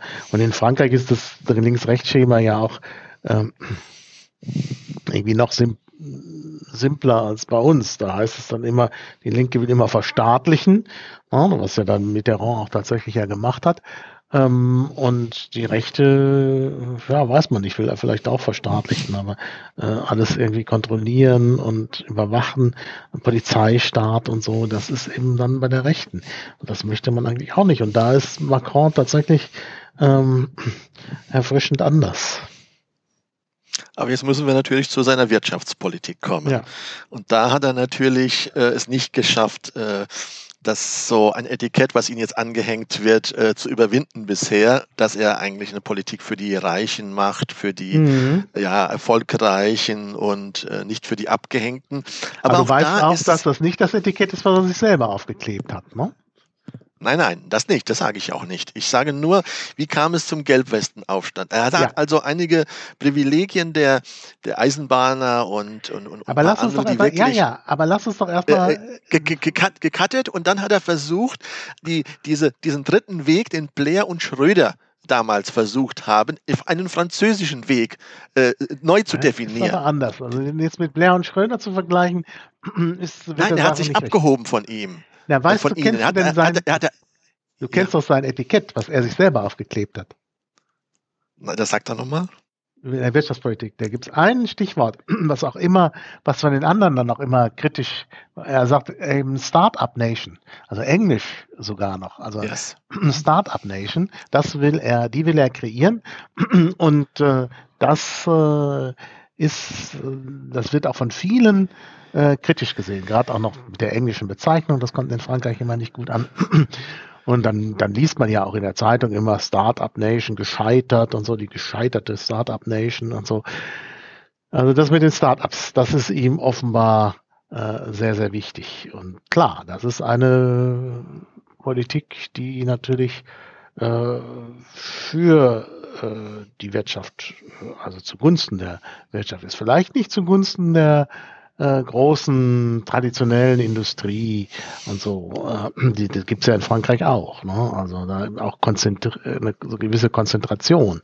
Ähm, Muss man nur die Aber die sozialen, die sozialen Rechte in Frankreich, die waren ja doch viel größer noch als in Deutschland. Genau, auch die und die möchte er natürlich zurückstützen. Das passt ja nicht zur Start-up, äh, äh zum Startup-Programm. Das Startup-Programm klingt erstmal positiv, da sind aber viele äh, äh, aus sozialer Sicht negative Dinge mit verbunden. Also zum Beispiel eben die Rentenreform und so. Also es ist ja im Augenblick immer noch so, er hat es ja nicht geschafft, äh, wie er es eigentlich wollte, aber wenn er wiedergewählt wird, hat er natürlich noch mehr äh, Möglichkeiten in der Richtung weiterzuarbeiten. Also das, das ging äh, ihm ja sehr stark um die Vereinfachung des Rentensystems. Denn jetzt ist es so, es gibt für die verschiedenen äh, Berufsbereiche völlig unterschiedliche Rentenregelungen. Also es ist nicht so wie bei uns, wo man sagt, naja, Renteneintrittsalter 67 wird darum ge gerungen, das zu erhöhen oder zu erniedrigen. Und in neuester Zeit geht es darum, das vielleicht zu flexibilisieren. Und äh, in Frankreich äh, äh, würde man das gar nicht verstehen, weil es natürlich zunächst mal darauf ankommt, äh, wo man arbeitet. Also wer zum Beispiel bei der Eisenbahn arbeitet, der hat ganz besondere Rentenregeln, die gelten nur für die Eisenbahn. Äh, für die Hochschulen gibt es Rentenregelungen, die, die gelten nur da, beziehungsweise im öffentlichen Dienst eben. Aber es gibt nicht eine einheitliche für den öffentlichen Dienst, sondern dann auch nochmal unterschieden nach den Sektoren. Also das ist ganz schwierig. Ja, aber er hat, er hat, einige grundlegende Dinge gemacht. Er hat die Gewerkschaftsmacht eingeschränkt, indem ja. er von einer nationalen Regel, äh, also Verhandlungsbasis auf eine äh, unternehmensspezifische äh, es reduziert hat. Mhm. Und obwohl die Gewerkschaften so stark sind, ist die, ist die sogenannte Gewerkschaftsmobilisierung äh, äh in Frankreich viel schwächer als in Deutschland, mhm. eigenartigerweise. Mhm. Ja? Also er hat diesen, äh, diesen, diesen Konflikt der Tarifparteien irgendwie äh, massiv verändert und dadurch eigentlich die Gewerkschaftsseite geschwächt. Er mhm. hat, ähm, er hat ja, die Gewerkschaften diese, diese Renten sind politisch stark, wenn es darum geht, irgendwelche groß angelegten Protestaktionen zu organisieren. Aber in, in Hinblick auf Tarifabschlüsse und so ist es, äh, ist es schwieriger in Frankreich als in Deutschland. Also da Einfluss zu nehmen. Dann, ich will jetzt nur auf den Weg jetzt kommen zur Gelbwestenaufstand. Dann hat er diese Tempobeschränkung auf dem Land eingeführt, 80. Er hat diese, mhm. diese doch besser gestellten Rentner in Frankreich als in Deutschland äh, eine Besteuerung eingeführt. Mhm. Das sind seine Hauptwähler gewesen. Das, das meine ich von vorhin, hat man mal gesagt, Giscard hat dann gegen seine Bauern genau. Äh, Politik gemacht und hier macht Macron gegen seine Wählerbasis, nämlich genau. die Rentner, eine mhm. Politik. Und das ist hochgradig interessant. Und dann kam der entscheidende dritte Punkt. Er hat das alles, er hat die Mindestrente, den Mindest Mindestlohn erhöht, also er hat keine sozialen Komponenten weggelassen. Er hat eher diese bestehenden äh, Privilegien in der, in, der, in der Mittelschicht reduziert. Mhm, genau. Und er hat dann, und er hat dann äh, versucht, weil es hat zu einer sehr stark steigenden französischen Staatsverschuldung auch mitgeführt, mhm. äh, einen Teil dieses Geldes äh, zur Finanzierung über Klimabesteuerung zu machen. Und das hat ja. dann letztendlich zum Gelbwestenaufstand genau, geführt. Genau. Und das ist hochgradig interessant, dass die Franzosen hier wie so ein Indikator, so ein Frühindikator sind. Ähm, das hat man ja auch im deutschen Wahlkampf mit Habeck und anderen dann gehört. Man kann die Klimatransformation nicht auf den Schultern der Schwächsten abladen. Das, das geht nicht einfach. Und das ist hier geschehen und das hat zu dem Gelbwestenaufstand geführt. Naja, ob es die Schwächsten waren, das ist doch die Frage. Nein, das waren nicht die Schwächsten. Nein, das war, aber es. Aber das französische Land kein ist Auto. Aber ja. es waren eben die, es war eben diese Schicht, die gerne Auto fährt. Und da ist gesagt, ja, die muss Auto fahren. Ja, ne, aber na gut, also es gab, also es war insbesondere die Erhöhung des Benzinpreises, die ja in, in keinster Weise vergleichbar ist mit den Preisen, die wir jetzt hier in Deutschland inzwischen haben.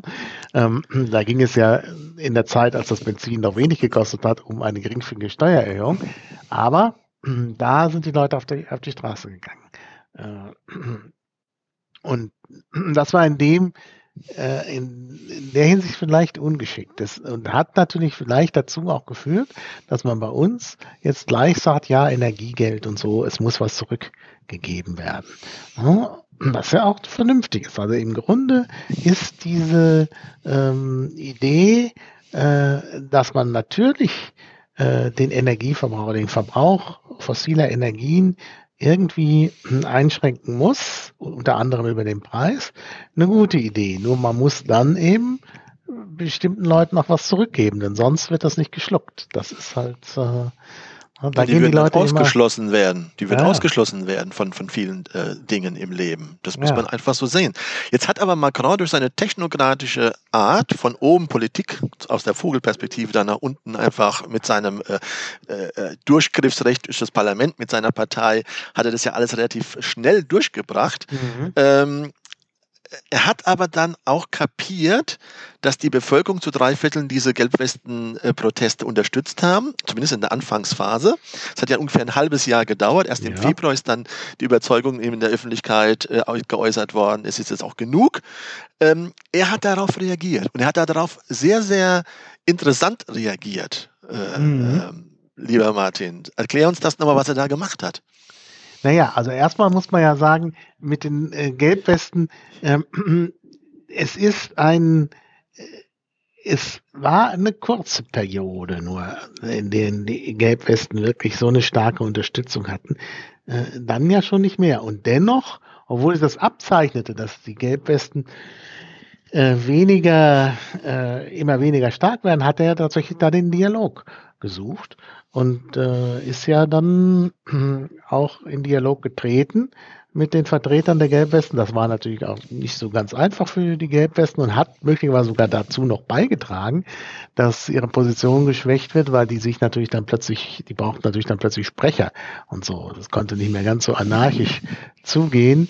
Äh, und sie haben ja dann auch Strukturen gegründet, wie dann eben auch eine Partei, die ihn dann letztlich vielleicht auch geschadet haben.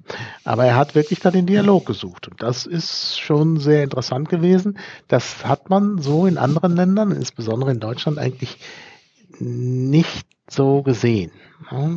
Also es gab natürlich auch hier immer mal Leute, die dann mit Pegida gekuschelt haben, ähm, wo man das jetzt auch nicht so vergleichen sollte. Ähm, aber dass der französische Präsident da eben zugeht auf äh, so eine Bewegung, äh, war schon erstaunlich. Gut, Roger Devec, äh, sein Sohn, hat ihn bezeichnet als hybriden Macron, der in Frankreich ein sozialer Wirtschaftsliberaler wäre, aber in Europa und in der Welt ein Etatist und dafür Regulierung, also gegenüber mhm. Tech-Konzernen. Und, und das ist, das ist irgendwie so, äh, geht auch, passt zu seinem Europabild, dass er das von einem Markt-Europa zu einem Macht-Europa verändern will. Mhm. Äh, weil in dieser globalisierten Welt, wir haben ja beide zusammen über diesen Nixon-Schock gearbeitet vor einiger Zeit, als diese Globalisierung begonnen hatte, werden halt viele, viele Verlierer irgendwie produziert in der westlichen Welt. Mhm. Und die haben dann zum Aufstieg des Populismus geführt, zum Brexit, mhm. zum Trump-Phänomen. Und auch in Frankreich hat das eine gewisse Wirkung. Und ähm, kommen wir doch jetzt mal da von noch, noch zwei Sachen vielleicht. Er tut ja im Gegensatz zu Blair und ähm, der die Universitäten hauptsächlich gestärkt hat und gesagt hat, 50 Prozent der Jugend äh, Englands sollte einen, äh, einen Universitätsabschluss haben, hat er die Chancengleichheit im frühkindlichen Bereich und in der Grundschule und in den unteren Schulen äh, mhm. gefördert. Ja. Äh, und da gibt es ein Beispiel Finnland, was da am erfolgreichsten ist, weil dort wird die Chancenungleichheit eingelegt, die Pfadabhängigkeit gelegt. Ähm, und das finde ich auch noch sehr, sehr bemerkenswert. Das spricht auch gegen so einen abgehobenen Präsidenten, der nur für die Reichen ist. Ja, ja, das stimmt schon. Das stimmt schon. Auf der anderen Seite, ja, hm, man muss natürlich das gesamte Bildungssystem im Auge haben. Äh, und äh, ob das immer so bei ihm äh, im Blick ist, weiß ich nicht. Aber klar, er hat auf jeden Fall äh, da was gemacht und äh, ja, äh, äh, einfach nur zu sagen, er ist liberal, greift zu kurz, neoliberal, greift vielleicht auch zu kurz. Also ich denke schon, dass er sozialliberale Züge hat. Äh, also wenn man, wenn man seine Politik im Ganzen betrachtet, ist das, ist das sozialliberal, muss man wirklich sagen.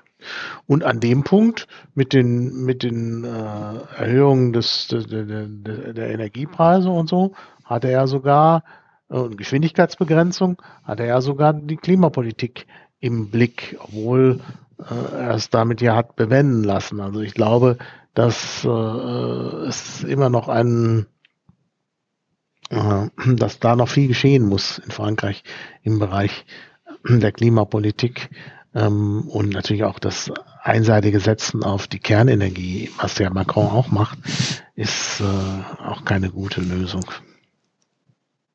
Martin, kommen wir doch jetzt von diesem äh, ja, inländischen Bild Domestic Policy zur, zu Europa. Wie gesagt, das Schlagwort lautet hier von Markt-Europa zum Macht-Europa.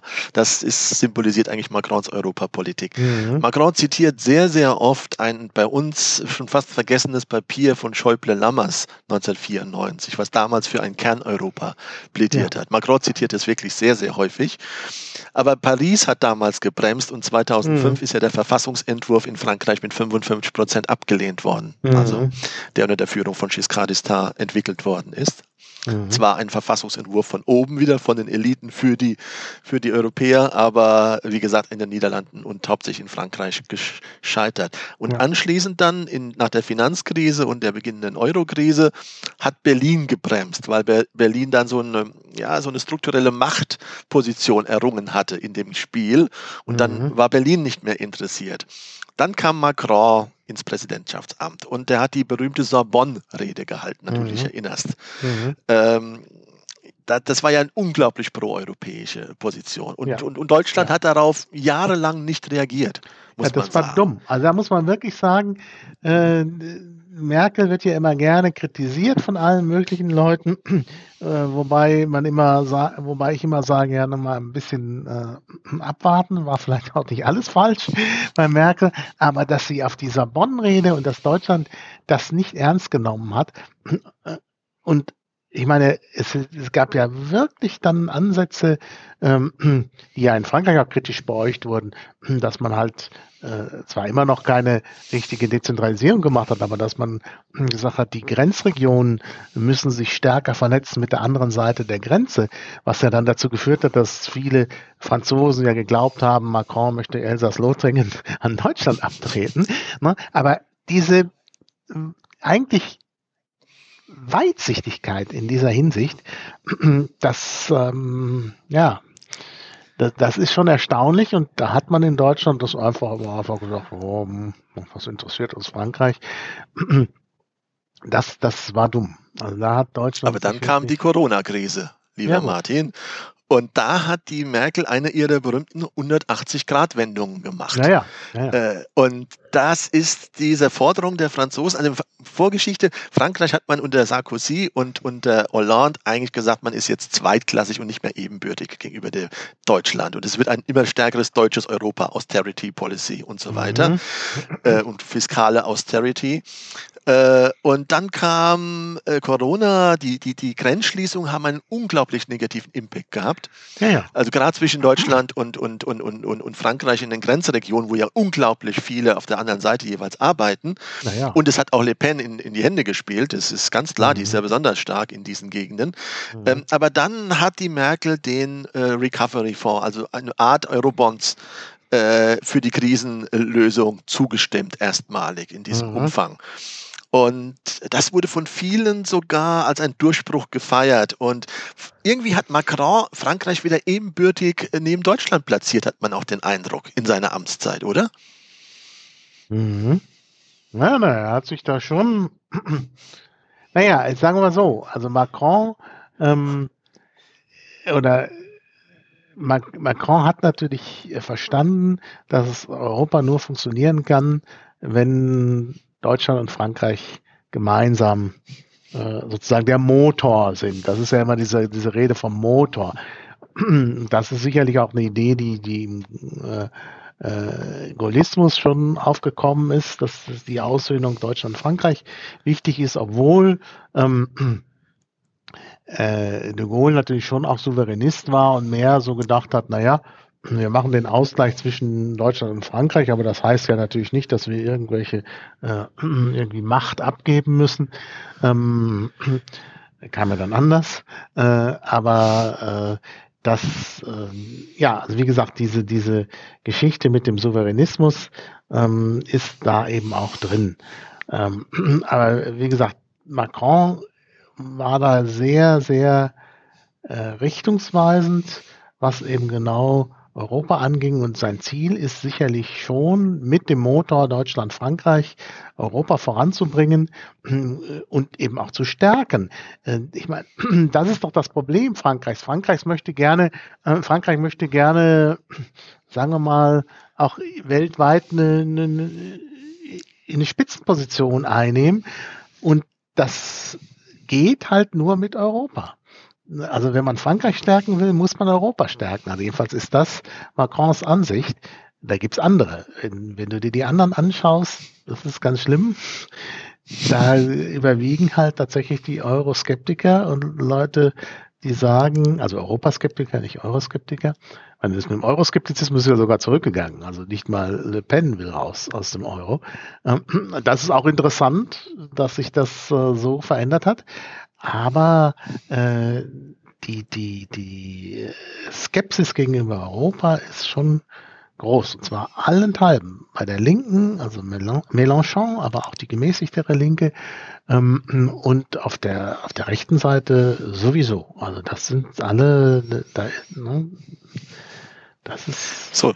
Den ersten großen Erfolg haben wir jetzt genannt, diesen Recovery Fonds, diese erstmalige Einführung, sie werden zwar nicht als Eurobonds bezeichnet, aber die erste gemeinschaftliche Schuldenaufnahme über die EU.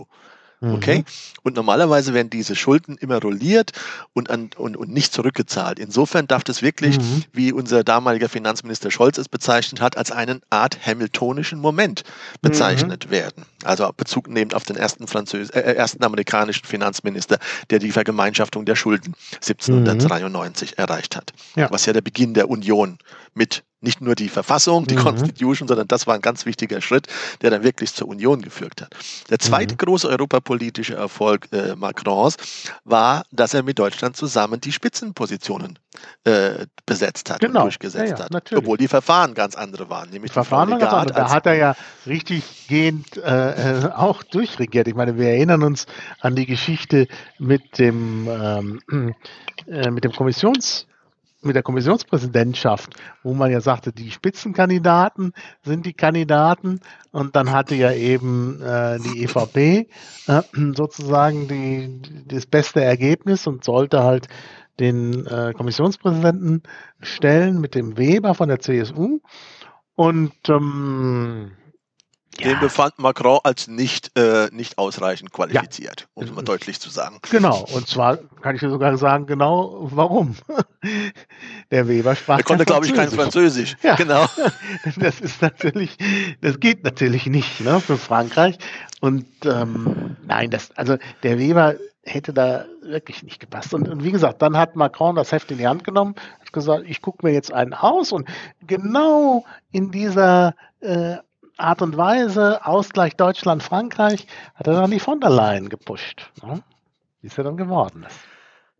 Tja, also wie gesagt, äh, ich glaube für Deutschland, mal aus der deutschen Perspektive jetzt argumentierend, ist Macron ein Glücksfall. Nicht nur, dass er im Deutschen Bundestag äh, seinen berühmten Ausspruch, äh, die Franzosen, wir, wir lieben euch, also wo ja die mhm. deutschen Abgeordneten also gar nicht wussten, wie sie darauf reagieren sollen. Ich habe das damals mit meiner Mutter am Fernsehen gesehen, die ja, Ansprache. Und, ja. Und ich war wirklich auch also berührt in dem Moment, muss mhm. ich dir sagen, als er das gesagt habe, hat. Also er ist auf jeden Fall der nicht nur europafreundlichste, sondern deutschfreundlichste ähm, äh, französische Präsident der fünften Republik. Ja. Also das ja. kann man ja ohne, und das liegt teilweise an seinem Lehrer, wie vorhin ausgeführt, und seinem großen Bezug zu deutschen Literatur und Philosophie auch. Mhm. Ähm, Jean Monnet, einer der Gründerväter, hat gesagt, Europa wird in Krisen errichtet. Mhm. Äh, da ist viel dran. Und die neueste Krise ist die Ukraine-Krieg, mhm. lieber äh, Martin.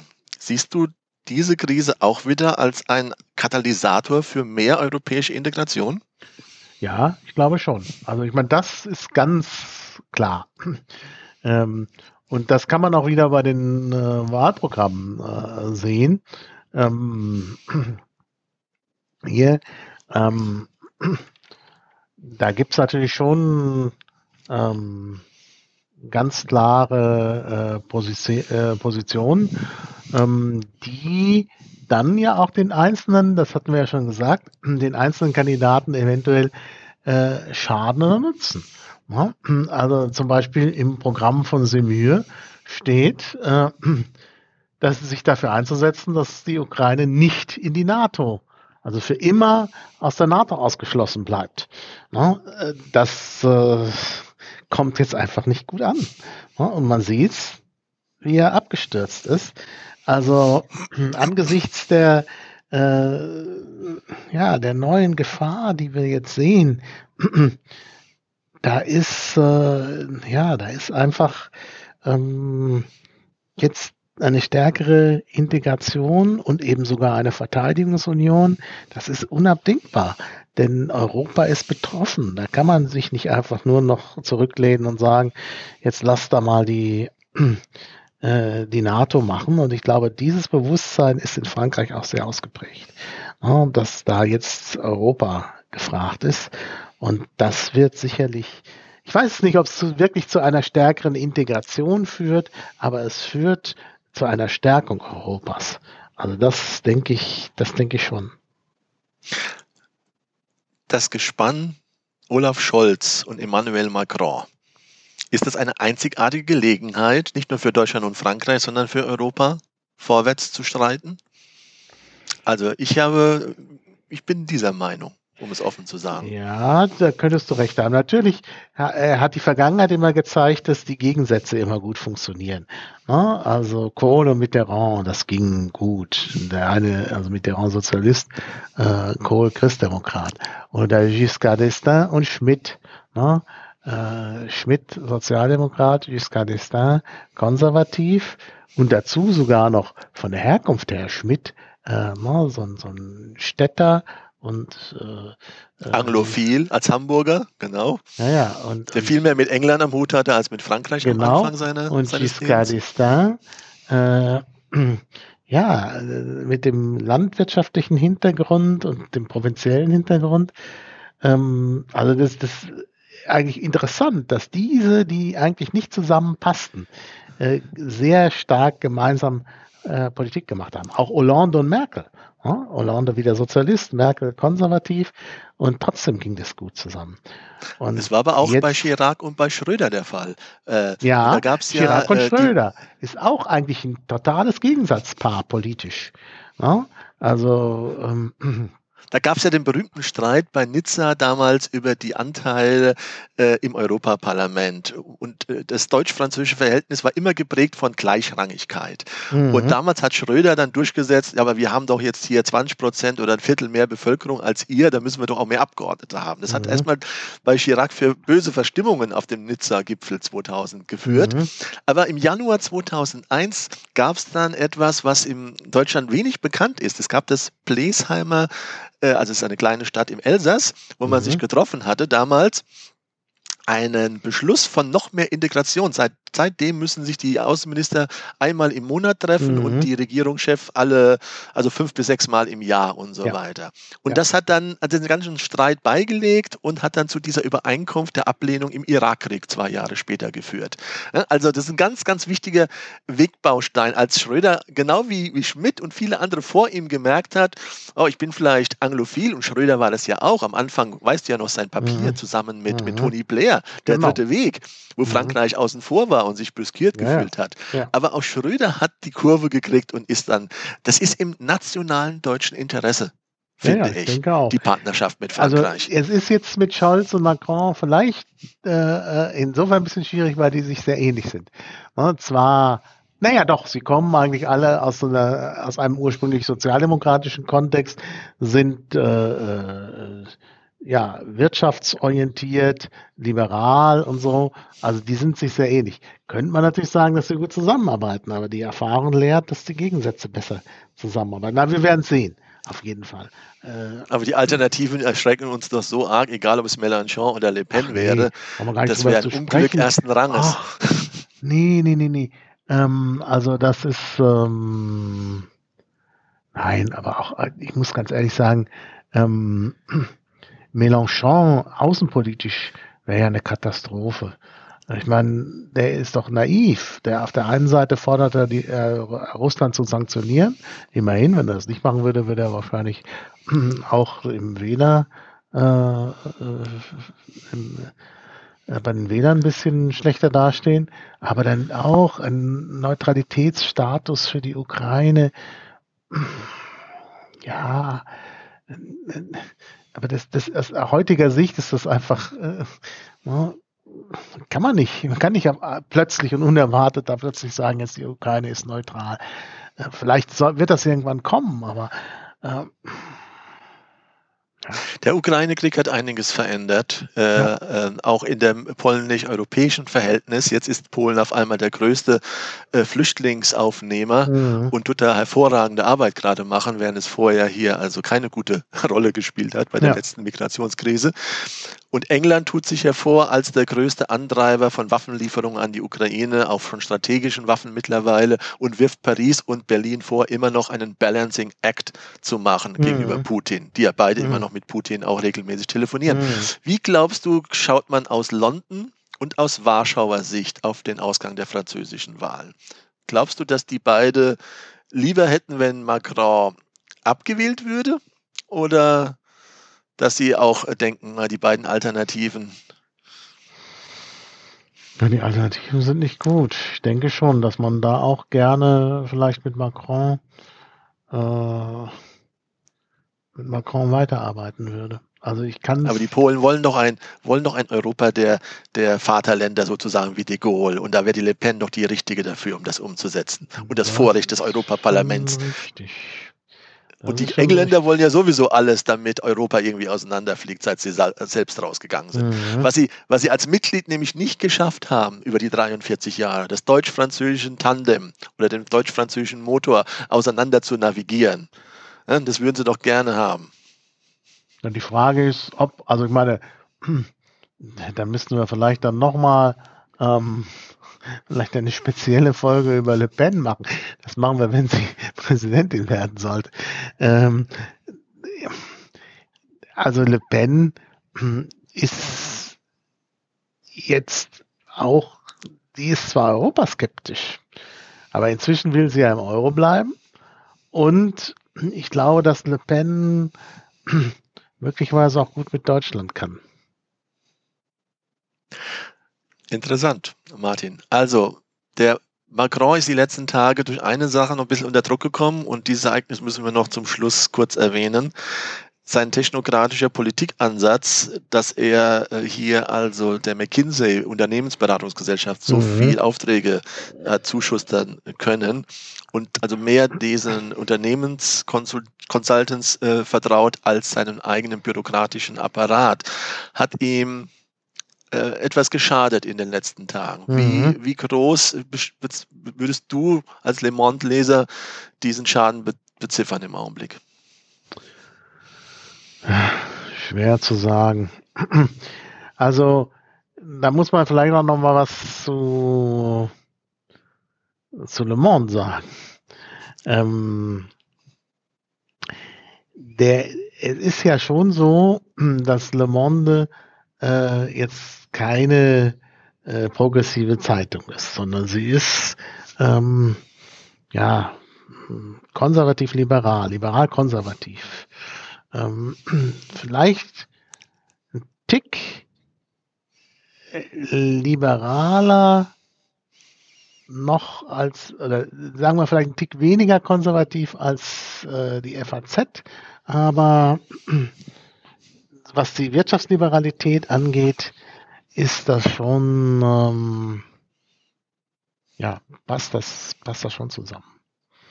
Ähm, und jetzt natürlich ähm, in Bezug auf, auf Macron ist natürlich schon so, äh, dass natürlich viele, viele äh, Ideen von Macron auch in Le Monde gut angenommen werden. Also das, das wird gar nicht, also er wird nicht wirklich kritisch genug vielleicht gesehen. Ansonsten ist ja Le Monde durchaus eine äh, Zeitung, die sich sehr viel darauf einbildet, irgendwie alle Politiker ähm, zu kritisieren. Aber ich glaube, dass sie bei äh, bei Le Monde, äh, bei, bei, bei Macron sich da ein bisschen eventuell sogar zurückhält. Also gerade, ich erinnere mich jetzt an die Auseinandersetzungen über die Gelbwesten.